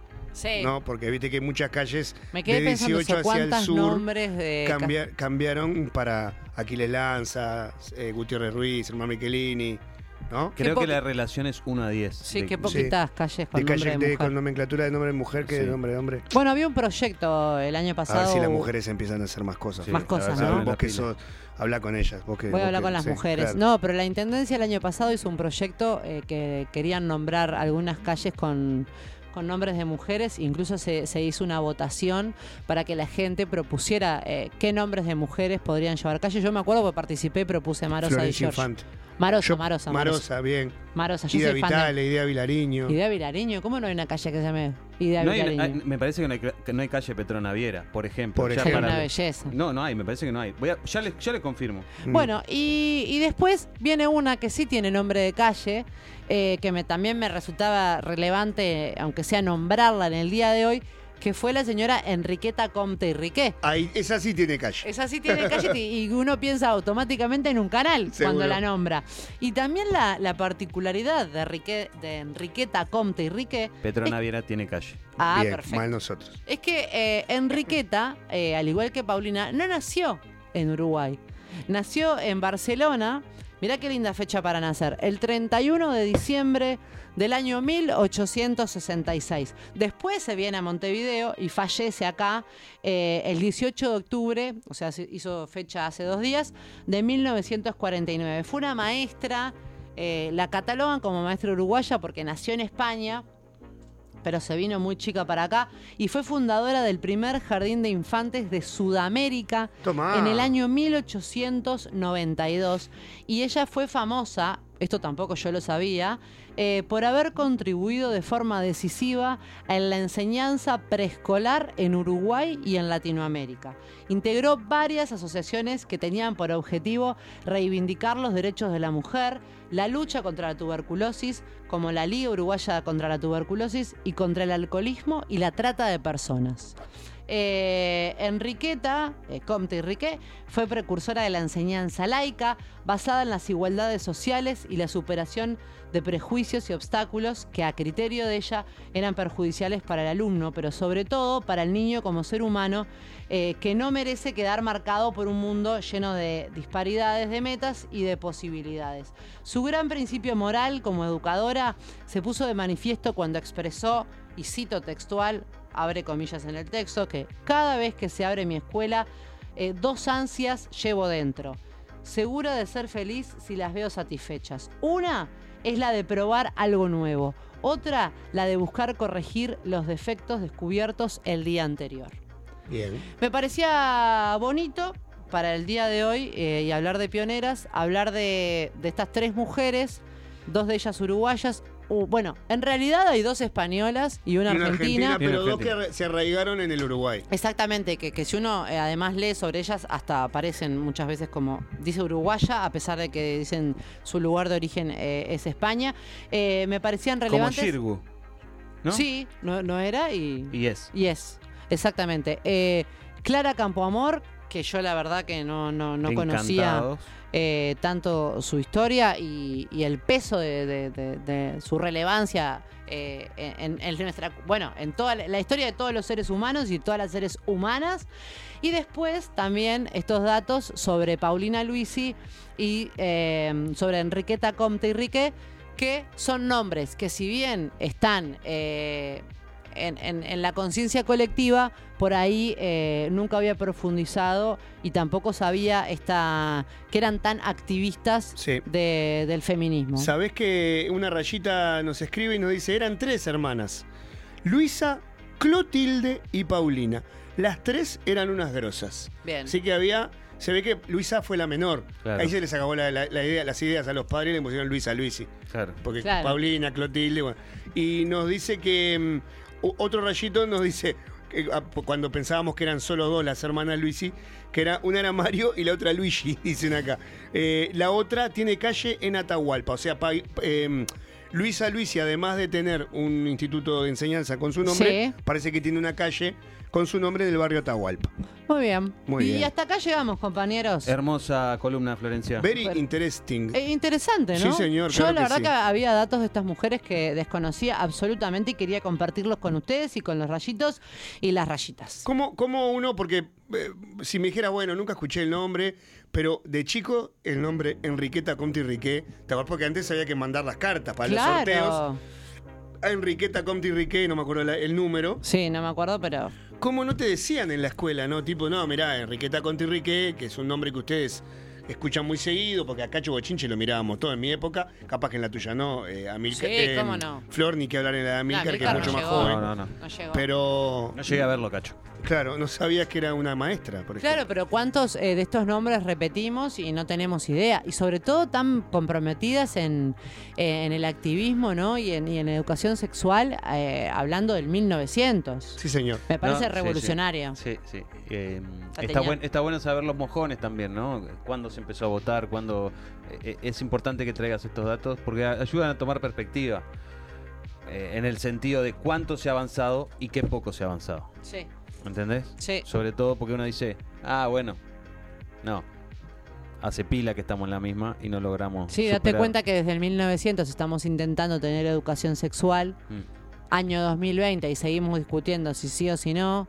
Eh, Todavía hay gente que, que lo ve inviable, o sea, que, que se, que, se, que se indigna. Se indignan, pero después en la casa tampoco hablan Sí. con los hijos de sexualidad. Entonces es muy difícil que los chiquilines arranquen su despertar sexual sin tener información. Sí. Ahí empiezan los problemas. Eh, antes que nada, antes de irnos al tema musical, Amilcar, que creo que es lo que está despidiéndole a Joaquín, eh, para los que ahora que saben lo- quién era Enriqueta Comte y Riquet, se están preguntando quién era Lorenzo Carnelli, que es la dirección donde está Canal 10, es un abogado y político uruguayo que perteneció al Partido Nacional. Muy bien. Fácil la dirección, nos escribe un rayito que lo recuerdo. Fácil la dirección de Canal 10 porque es Lorenzo Carnelli 1234. Yo soy- so- fui vecino de- de- del Canal 10, así que como que estoy acostumbrado, pero Lorenzo Carnelli era un político y, escrit- y- y abogado uruguayo. Muy bien. Nada, Muy bien. completando. Maravilloso. Amilcar, Eh, bueno, eh, Hugo, Amilcar. hemos tenido un programa que ha tenido de todo. Sí, bueno, vamos. Pero ¿Ya terminó? no me malinterpretes. Bueno, Nos quedan las máximas. Ah, así sí, que claro. vamos a escuchar una canción de los Pretenders. divina. No me malinterpretes. Perfecto.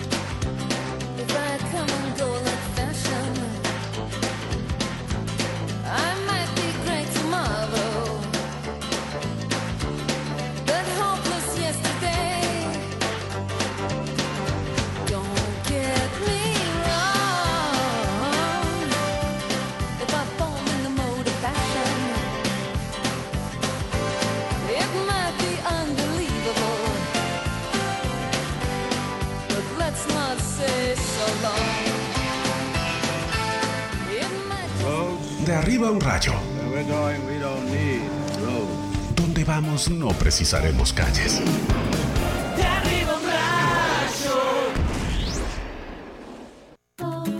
Dominios.uy. Ahora en NetUI tu dominio.uy a un precio increíble. Tu sitio web, correo electrónico y blogs alojados en Uruguay. ¿Te vas a arriesgar a que tu .uy ya no pueda ser tuyo? Registralo en www.netui.net y tenelo disponible en minutos. www.netui.net Estás en la oficina. El cliente no para de hacer cambios de último momento. Tu compañera no te deja prender el aire. Mirás por la ventana, ves que hace tremendo día y no paras de imaginarte saliendo a la rambla con amigos, a charlar y. No van a tomar un agua mineral. Cerveza artesanal, Botija Javier. 11 estilos, mucho amor. Seguinos en Facebook e Instagram y poneles ahora las horas extra a la oficina. Botija Javier. Es especial. En Mediarte retomamos los cursos, adaptando y cuidando las formas, pero con el mismo espíritu de capacitar desde la práctica. Locución, DJ, edición, producción, operador de radio, conducción, periodismo. Y a partir de este año sumamos nuevas propuestas. Podcast, community manager, impro, producción musical, canto, narración creativa, diseño web, diseño gráfico, producción audiovisual. Pedí más información a taller.mediarte.com.uy o al 094 533 479 Mediarte, taller de radio. La espera terminó. Prende la radio. Hay que salir a darlo todo otra vez. De arriba un rayo. Apasionados, firmes, convencionales, conocedores, metódicos, sabedores, discutidores, consejeros, encorsetados. Para cada tema tenemos una recomendación máximas, una sentencia, una regla. De arriba un rayo te trae el espacio para la posta, porque siempre máximas, nunca hay máximas.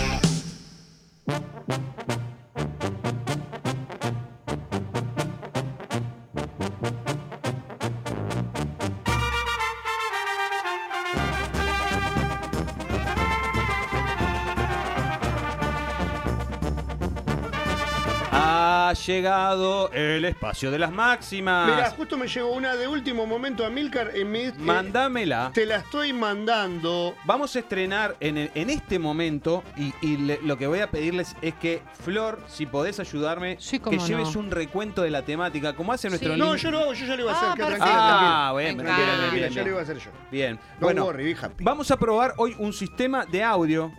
Porque acá donde Cuico, yo, Cuico pidió un sistema nuevo Ah.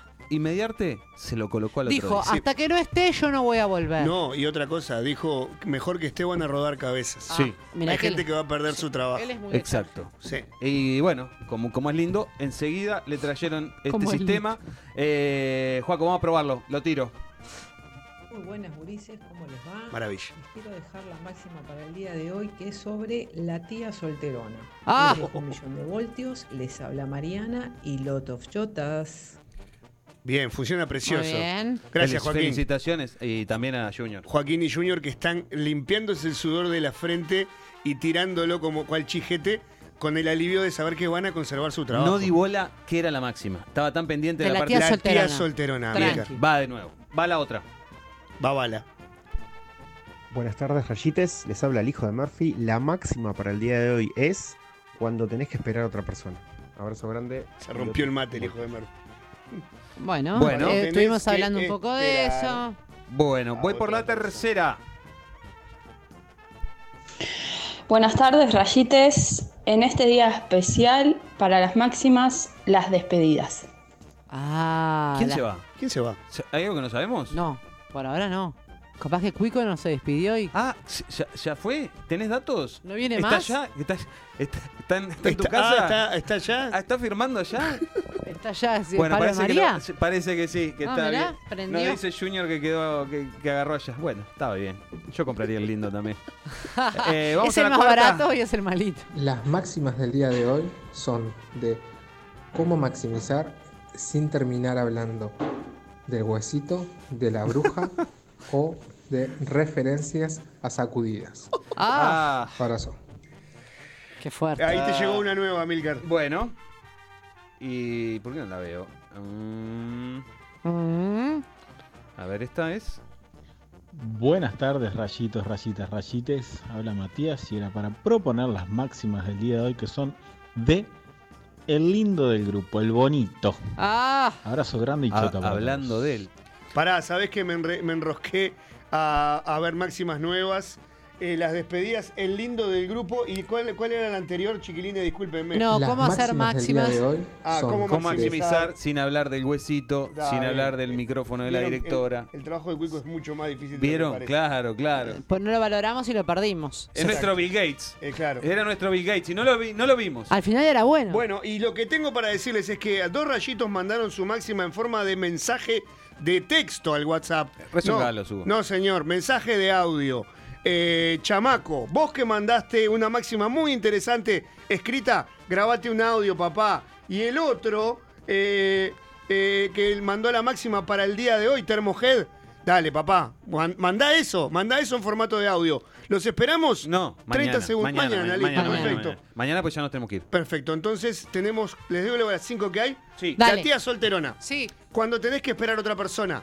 Las despedidas, el lindo del grupo y cómo maximizar sin caer en huesito, bruja eh, y, en- y referencias a sacudidas. Voto por el lindo del grupo. El lindo del grupo. Y bueno, en honor a, a nuestro lindo del grupo, a Cuico Perazo, vamos Sí. a maximizar ahí. Sí. Eh, allá tenemos, no, ya, ya ganamos, así que está. Voten por correo ustedes, Sí. nosotros lo abrimos el mes que viene. Eh, ¡Ah! Dígalo. No, nada. El lindo del grupo, por lo general, eh, mm, no está acostumbrado a reveses en la vida. Sí. Yo iba a decir que el lindo del grupo generalmente suele ser además bueno en los deportes. Sí, señor. Ah, es buena máxima, Florencia. El lindo del grupo, además eh, de lindo, desarrolla habilidad manual. es verdad. Perfecto, Es verdad, es verdad que vas a hacer, es así. Perfecto. El lindo del grupo generalmente es antipático.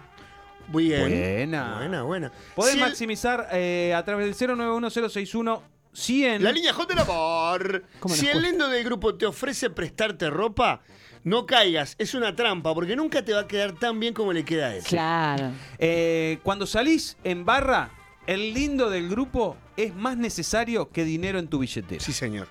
Sí, señor. Es un gran llamador. Eh, Bien. sí. O la linda del grupo también, ¿eh? Sí. Estamos hablando del linde. El, el linde. Exacto. Máxima, el lindo del grupo siempre, al lindo del grupo siempre se le tiene envidia, dice Matías y manda saludos. Es buena máxima. Eh, el lindo del grupo se te quedó con el huesito y te tuviste que conformar con la bruja. Sí, sí. Y sí, y Horror. sí, la verdad que sí, la Horror, verdad que sí. horror. Pueden Eh. maximizar a través de nuestro Twitter, arroba arriba un rayo, y también a través de nuestro Instagram, que es arroba de arriba un rayo. Mira, yo te voy a decir una máxima mía, por, por pensando en los lindos de los grupos en los que yo he estado. El lindo del grupo no siempre tiene la pareja más linda, No, estéticamente. no. Bueno. El lindo, de- voy maximizo de la mano de tu máxima. El lindo del grupo, por ser lindo, no necesariamente tiene que fijarse en la envoltura exterior de la persona. Exactamente. Y tenemos un llamado. Atención. Buenas tardes, de arriba un rayo. Hola. Hable. Persona. Hola. Hola. Hola. Hol- Cortó. Cortó. Ah, cobarde. qué lástima, cagón. cobarde. El lindo del grupo siempre te deja alguna sobra sin masticar, dicen acá. Qué. Otra, al lindo del grupo siempre le sale todo más fácil. Y la última que manda Fernando es, saber usar al lindo del grupo es todo un arte. En Botijas sabemos que si publicamos fotos de Nico, tenemos un 60% más de likes, nos dice ver, vamos a Fernando ver a de. Botijas Beer. Vamos a Ah, buscar. tenemos a alguien en línea. ¿Aló? ¿Nos escuchás? Sí. Hola, habla. ¡Ah! Se rompió. Hola, Pau. Hola, Paula, ¿cómo ¿Todo estás? tranqui? ¿Todo bien? Bien. Gracias por llamar. Eh, ¿Tenés eh, favor, una placer. máxima acerca del lindo del grupo o la linda del grupo o el linde Sí. del grupo? Sí, voy a ver si puedo redactarlo bien. Todo lo que hace el lindo del grupo parece que es fácil, pero no lo es. Está muy bien. Es buena máxima. Muy bien. Es muy buena. Muy bien. Gracias, Paula. Abrazo. Paula Chao, llamó. un beso. Chao, un beso. Paula llamó tambitambién al 091 061 100. La línea J del amor, eh, ser el lindo del grupo conlleva un gran poder, pero también una gran responsabilidad, como decía el tío del hombre Sí, araña. Sí, sí, sí. Me encanta. El lindo del grupo tiene impunidad con abuelas y tías y, y, y, ¿por qué no suegras? Está muy bien. Es el mimado de, la, de, de las abuelas, de las, señoras, de las señoras mayor. Pollito Ninja dice, el lindo del grupo suele ser egoísta a la hora del amor, debido a que como todo le es tan fácil, siempre siente que no tiene que forzarse. Oh, polémica. Flor, ¿te animás a atender? Polémica y el hueso. Buenas tardes, de arriba un rayo. ¿Qué dice Flor, querida? ¿Cómo va? ¿Cómo va? ¿Todo bien? ¿Todo tranquilo? ¿Estás cansado hoy? Pa, hoy sigo. Ah, te- ya te reconozco hasta la voz de cansado. Ya somos No familia, Unga. Unga, si, vas- si cuando estés cansado no llames porque nos tirás abajo el programa, ¿sabes? Vos, arranco muchacho, ¿cómo andan? ¿Todo bien? Ahora sí, ¿cómo andás, Sí, Unga? va para ahí, va para ahí. Mucha- eh, el lindo del grupo eh, no se le da muy bien lo de la labia, porque la tiene más fácil. Bien, Bien, está bien, muy bien, bien. La bien. linda, la linda. Bien, bien, Y me después gusta. voy con una máxima más noventosa. A ver. El lindo del grupo, comúnmente, es el que menos mete las manos en un lío. Porque tiene miedo que le pegue. Claro, tiene que cuidarse la cara. tiene que cuidar la carita de fama, claro. Me- La carita me- linda, me gustó claro, lo de la claro. máxima Es el que arma noven- el lío, pero no es el que mete las manos. Claro, me encantó lo de la máxima noventera, porque qué común eran la- la- la- las peleas a piña en los 90. Sí. Ah, qué lindo que era. ¿eh? ¡Ay, Qué bestia, Digo, por Dios. que- eh, de verlo nada más. Claro, nada claro. más. Eh, Voy al- comedias, eso. Eh, Vamos arriba, Abrazo. muchísimas gracias, te mando un abrazo. Vos sabés que escuchando a Lunga me dan ganas de maximizar al borde, al borde de, Ay, de- ay, de- ay. del- de la agenda de derechos. Y le voy a decir, eh, porque bueno, para algo, para algo hicimos esto. Eh, el lindo del grupo, o la linda del grupo, no es tan arrojada en el amor. If you know what I mean. Bien, comprendo. Es más Aragán. Es Aragán. Perfecto. Claro. Es más Aragán, no Aragana. Sí, sí, sí, sí. Y esa es mi máxima. Llegaron máximas también a Twitter. Cuando quiera la leo. Bueno, Cuando déjame quieras. leer un par acá de la línea J del amor de WhatsApp. El linde del grupo siempre tiene las medias sanas y el calzón limpio. Muy bien. El lindo del grupo te enamora, te usa y después te deja por otra más joven, linda y famosa que no desentone con él y con la que tendrá hijitos hermosos. Y nos mandan un icono de un corazón roto. Ay, Me ay, parece ay. que esta fue una máxima teledirigida. Ah. Dios mío. Mm, Salir con gente más fea te, convien- te convierte en el lindo del grupo por contraste. Y es una gran máxima que nos manda Pollito Ninja a través de nuestro Twitter. Ah. El, el lindo del grupo es el que se encarga de limpiar siempre. Atención. ¿Qué? Atención. Eh, no, no, no. Dale, No, no. léete vos. Si no fuera el único lindo del grupo, no nos hubieran echado de la radio, dice Cuico y manda saludos. Es verdad. Qué dolor. no. El Eh. lindo del grupo nunca tiene que aceitar al mozo. El lindo del grupo muchas veces niega serlo. Otros, cuando lo tienen asumido, hacen uso y abuso, dice Fede Díaz a través de Twitter. Está muy bien esa máxima. Muy bien. Siempre Sí, maximiza bien. Máxima, si en tu grupo no hay ninguno lindo, tontito sos vos, nos dicen acá. Ay, Avicii. Te, te voy a leer esa porque no estamos leyendo más máximas de pollos y eso. Ah, Eh, Exactamente. No, no, porque aparte ya dijimos que pollo no. El lindo del Ah. grupo no deja de ser una persona. Por favor, basta de estereotipos y no, compar- y no comparemos lindos con feos. Veamos el alma, los valores y no el físico. Dice Gustavo. Gustavo, anda a lavarte el orto, Gustavo. Escucha otro programa. Pero, Gustavo. Gustavo, te Gustavo, Gustavo el de es un siempre. cabeza. Anda a cagar, Gustavo. Hugo Pillo, claro, no está Cuico y me cae a mí la responsabilidad.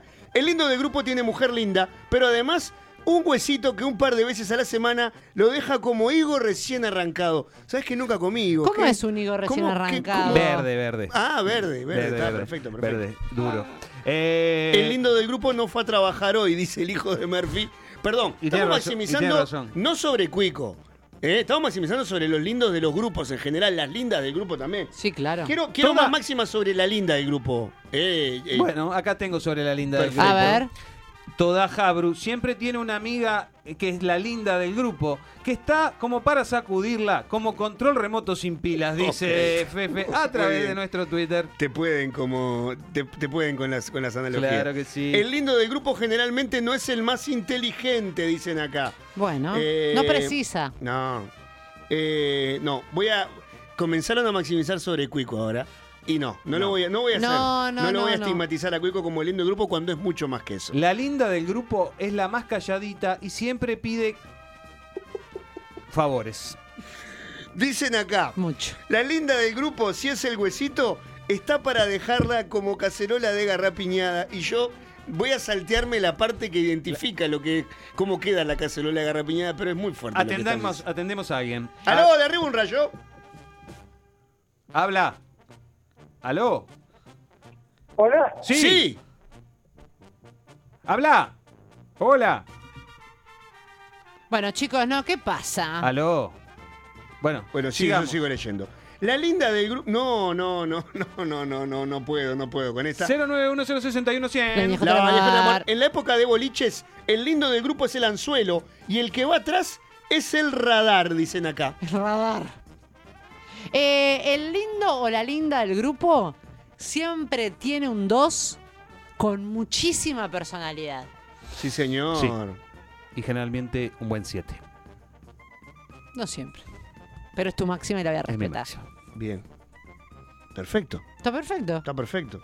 Eh, el lindo del grupo, cuando no gana una mina y se la levanta a otro, se deprime porque suele ser de autoestima baja. Mirá. Caramba. Interesante. Interesante. El lindo del grupo tira las obras para los costados, así las hienas corroen los huesos tirados. Atroz.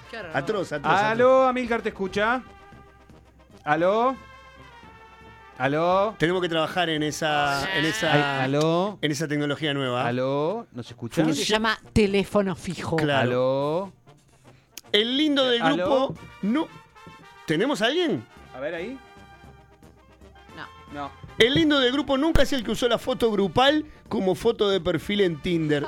está muy bien, está muy bien. Ah, está Máxima, en el baile, siempre la linda del grupo te rechaza de forma sutil diciendo que la amiga está sola.